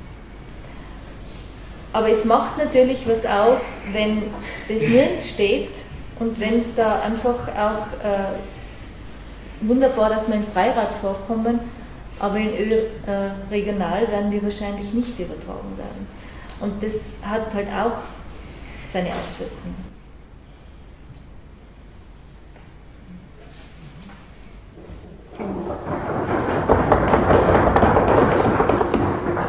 Vielen Dank, Christine. Flavia? Ja, ich kann mich im Großen und Ganzen ähm, anschließen. Ich glaube, worum es jetzt wirklich geht, ist ähm, eben, also natürlich für uns als ähm, Einrichtungen, als feministische Initiativen, Vereine und so weiter, geht es darum, erstens mal nicht locker zu lassen. Und es geht ähm, natürlich auch, oder für uns ist es sehr wichtig, äh, möglichst viel Solidarität zu erhalten in unserem Kampf und gleichzeitig ähm, das möglichst klar zu machen und möglichst zu kommunizieren, dass es eben nicht nur um, um den kleinen Bereich der Frauenförderung geht, sondern dass es um einen Prozess der Demokratisierung geht. Und ähm, ich würde da wirklich auch den Blick darauf richten, dass man nicht annimmt, wir haben eine Demokratie nur, weil die Regierungsform so heißt, sondern dass es um Prozesse der schrittweisen Demokratisierung geht. Und die können dabei anfangen, dass man ähm, zum Beispiel die, ähm, die Regierung oder die ja, auffordert, ihre eigenen Versprechen einzuhalten. Das sind zum Beispiel Frauenförderung, aber die gibt es ja in vielen Bereichen, die gibt es äh, in der Koalitionsvereinbarung. Ähm, es gibt, ja, und gerade in Bezug auf die äh, Geschlechterdemokratie, die ja unser Anliegen sozusagen ist, glaube ich, dass ein weiterer Prozess stattfinden muss, in dem mehr nachgedacht, kommuniziert, diskutiert wird, wie eben dieses Engagement gefördert werden kann und ich glaube, äh, also meiner Meinung nach ist das Budget in Tirol bei weitem nicht ausreichend und in die Richtungen ist einmal, äh, sollten Bemühungen gehen, aber tatsächlich auch in dem Kontext von, ähm, also in dem Kontext, dass es ein Demokratisierungsprozess ist. Und es muss einfach klar sein, wie, wie wichtig auch diese kleinen einzelnen Vereine und die kleinen Institutionen sind, ähm, die aber alle an, an dem also gemeinsam arbeiten. Und wenn es also diese Einrichtungen, wenn es die Infrastruktur nicht mehr gibt, wird viel verloren sein. Aber eben, wie gesagt, noch gibt es sie und ähm, noch kann man sie nutzen und noch kann man sie unterstützen. So, zum Beispiel Moro. Okay. Ja, äh, Gudrun, bitte. Ja, also eine Sache, die ich eigentlich schon äh, ganz super finde, ist Lobbying es ist ein interessantes Feld und ein ganz wichtiger Faktor im, im Lobbying ist Kompetenz und an fachlicher Kompetenz haben wir, sage ich jetzt einfach mal, temporäres Wir, äh, der Politik in, vielem, vieles voraus. Und ich finde es schon äh, eigentlich super, sich gemeinsam auch wirklich Lobbying-Strategien zu überlegen, wie man Politik unter Druck setzen kann. Und zwar eben sehr grundsätzlich und längerfristig. Weil ich glaube, dass es sonst einfach viele Bereiche geben wird, die in den nächsten Jahren zugehen, wenn das nicht passiert. Und ja, ich habe aber auch die Erfahrung gemacht, dass Lobbyingarbeit durchaus auch was Lustvolles sein kann, also wo man sich auch wieder sozusagen eine gewisse Energie zumindest wieder zurückholt in einem geeigneten Umfeld, wenn das dort passieren kann. Und deshalb finde ich auch Vernetzung das Allerwichtigste und wünsche uns alle viel Ausdauer. Und in dem Zusammenhang würde ich auch gerne sagen, äh, ich würde mich gerne von einem Demokratieverständnis ein bisschen verabschieden. Das, jetzt spreche ich nochmal die äh, an, dass du zuerst gesagt hast, äh, ich würde mich gerne von dem Demokratieverständnis verabschieden, das sagt Schlimmeres verhindern.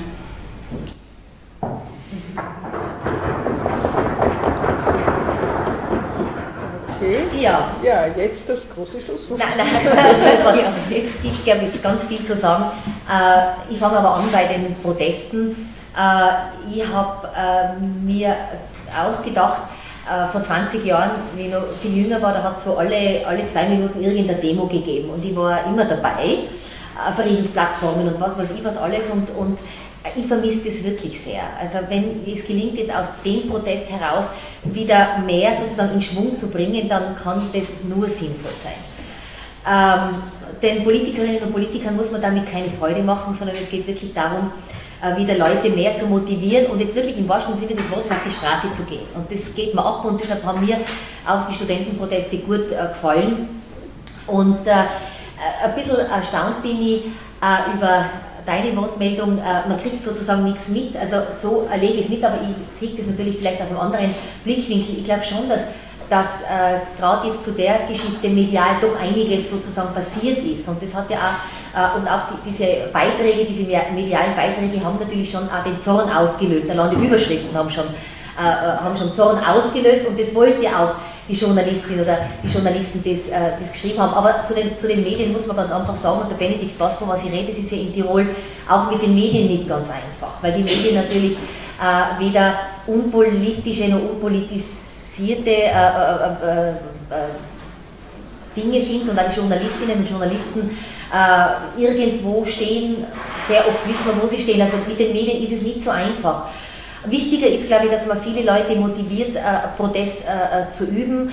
Ähm, zu den, zur Frauenpolitik insgesamt wollte ich sagen, äh, zu dir, Alexandra, ich bin äh, schon der Meinung, aber da müssen wir auch mal länger diskutieren, dass sich die SPÖ schon bemüht, also gerade die SPÖ-Frauen äh, sich bemühen, fortschrittliche Frauenpolitik nach wie vor zu machen äh, und wir nicht das auf die Frauenministerin, die wir Gott sei Dank wieder stellen, sozusagen abschieben, sondern auch in Tirol probieren, einiges zu tun.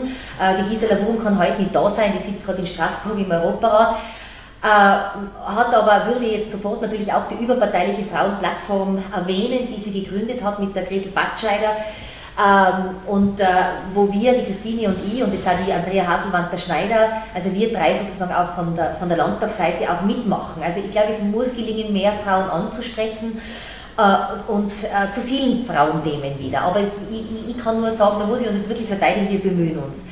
Jetzt äh, zum äh, Demokratisierungsprozess. Es ist jetzt nicht die Zeit gewesen, um äh, äh über vieles noch zu reden, was im Landtag passiert oder ähm, aufgrund unserer Initiative passiert. Aber etwas, was heute schon gefallen ist und was jetzt noch schon erwähnenswert ist, ist, wir haben zum Beispiel als Sozialdemokratische Partei in den Tiroler Landtag einen Antrag eingebracht, dass alle Stellungnahmen, alle Stellungnahmen, die zu einer Gesetzwertung kommen, auf die Homepage des Landes, äh, auf die Landeshomepage gestellt werden. Gell? Der Antrag ist jetzt, äh, ich glaube, ein oder zwei Jahre alt. Was ist passiert? Man hat äh, die äh, Stellungnahmen auf die Homepage gestellt, aber nachdem das Gesetz in der Regierung bereits beschlossen war. Was natürlich ein Wahnsinn ist, weil da braucht man es nicht mehr. Jetzt hat uns das sofort jemand gesagt, dass das jetzt wieder so ist. Jetzt haben wir das wieder sozusagen beim Koalitionspartner eingemahnt und jetzt müssen alle Stellungnahmen vor der Regierungs-, also vor der Beschlussfassung in der Regierung äh, auf der Homepage stehen. Also das, ist, das klingt jetzt vielleicht klein und banal, aber das ist, ob es dann passiert oder nicht, ob die Landesrätin, die Zuständige in eurem Fall im Kulturförderungsgesetz ähm, dann was übernimmt oder nicht, das ist eine andere Geschichte. Aber auf alle Fälle war es schon schwierig genug, äh, bis, äh, bis vor einem Jahr überhaupt die Stellungnahmen öffentlich zu machen. Also da sind wir schon dahinter und das haben wir im Auge. Ähm, und ich kann nur von meiner Seite her sagen, ich bemühe mich und ich glaube, das ist auch zu, zu merken. Aber da wird es andere Fragen. Ich bemühe mich jetzt in dieser Rolle für den Tiroler Landtag zu tun, was möglich ist. Ich habe im Jänner dieses Jahres eine große äh, Änderung der Geschäftsordnung ähm, vorgeschlagen. Das ist äh, von Seiten der ÖVP nicht erwünscht. Äh, wir haben das im Obleuterat oder im Präsidium auch besprochen. Das geht nicht, aber ähm, es es muss irgendwann gehen. Es gibt, wir haben keine schlechte Geschäftsordnung, aber wir haben ein paar Teile in der Geschäftsordnung, die auch überholungsbedürftig ist, wie das halt ist, wenn eine Geschäftsordnung sozusagen auch in die Jahre gekommen ist. Also ich bin dahinter, wo es geht. Ich werde auch in dieser Sache dahinter bleiben und schauen, dass wir das Geld kriegen, was, was gebraucht wird oder zumindest was, was irgendwie möglich ist, keine Frage. Mehr kann ich jetzt nicht versprechen und will ja nicht versprechen. Und ja, wir werden sehen, was in einem halben Jahr ist. Okay, also herzlichen Dank. Herzlichen Dank allen Teilnehmerinnen äh, des Podiums, herzlichen Dank dem, äh, dem Publikum. Ich glaube, zusammenfassend kann man sagen, es gibt sicher nicht nur eine Strategie. Wenn, dann muss es ganz viele Strategien geben und äh, es muss vielleicht von unten und von oben kommen. Es muss bottom-up und top-down sein. Das ist ganz, ganz bestimmt. Äh, es kann uns sehr helfen, gerade von der Bundespolitik auch äh, ein Backing zu bekommen. Das ist, glaube ich, notwendig. Und ich glaube äh, auch, dass es sehr, sehr wichtig ist, die rechtlichen Grundlagen ernst zu nehmen. Wir haben keine schlechten rechtlichen Grundlagen. Also das ist, ist absolut richtig, dass die auch eingefordert werden müssen. Wir haben das Gleichbehandlungswort, wir haben die Verpflichtung zur aktiven Gleichstellung als Verfassungsgrundsatz und auch in den Ländern als ein Bekenntnis. Also äh, das kann durchaus eingefordert werden und muss ernst genommen werden. Aber natürlich, was, es muss von unten auch, auch getragen werden und, und wir, es gibt auch neue Medien oder, oder neue Möglichkeiten, auch übers, übers Internet, auch neue Formen äh, einer Skandalisierung und äh, die, müß, die müssen sicherlich äh, genutzt werden. Ganz zuletzt vielleicht noch eine Bemerkung, es gibt ein gewisses Paradox, deswegen hat mir das Beispiel im Brenner Basisturm besonders gut gefallen, das ist ganz, ganz eigenartig, wenn Milliardenbeträge äh, gefordert werden, dann dauert das oft, gibt es oft überhaupt dauert oft nur ein paar Minuten. Und schon sind sie bewilligt. Das ist für viele Menschen so unvorstellbar, dass sie dazu überhaupt nichts mehr sagen. Je kleiner die Beträge sind, dann das kann sich jeder vorstellen. Was 16.000 Euro sind, das, das ist, übersteigt unseren Horizont nicht. Also vielleicht manche schon, aber das kann man sich irgendwie vorstellen. Ja? Und äh, deswegen kann man vielleicht auch den Schluss ziehen, dass diese Forderungen einfach viel, viel zu bescheiden sind, dass man einfach viel mehr fordern müsste, dann wird man ein Stück weit ernst, ernster genommen.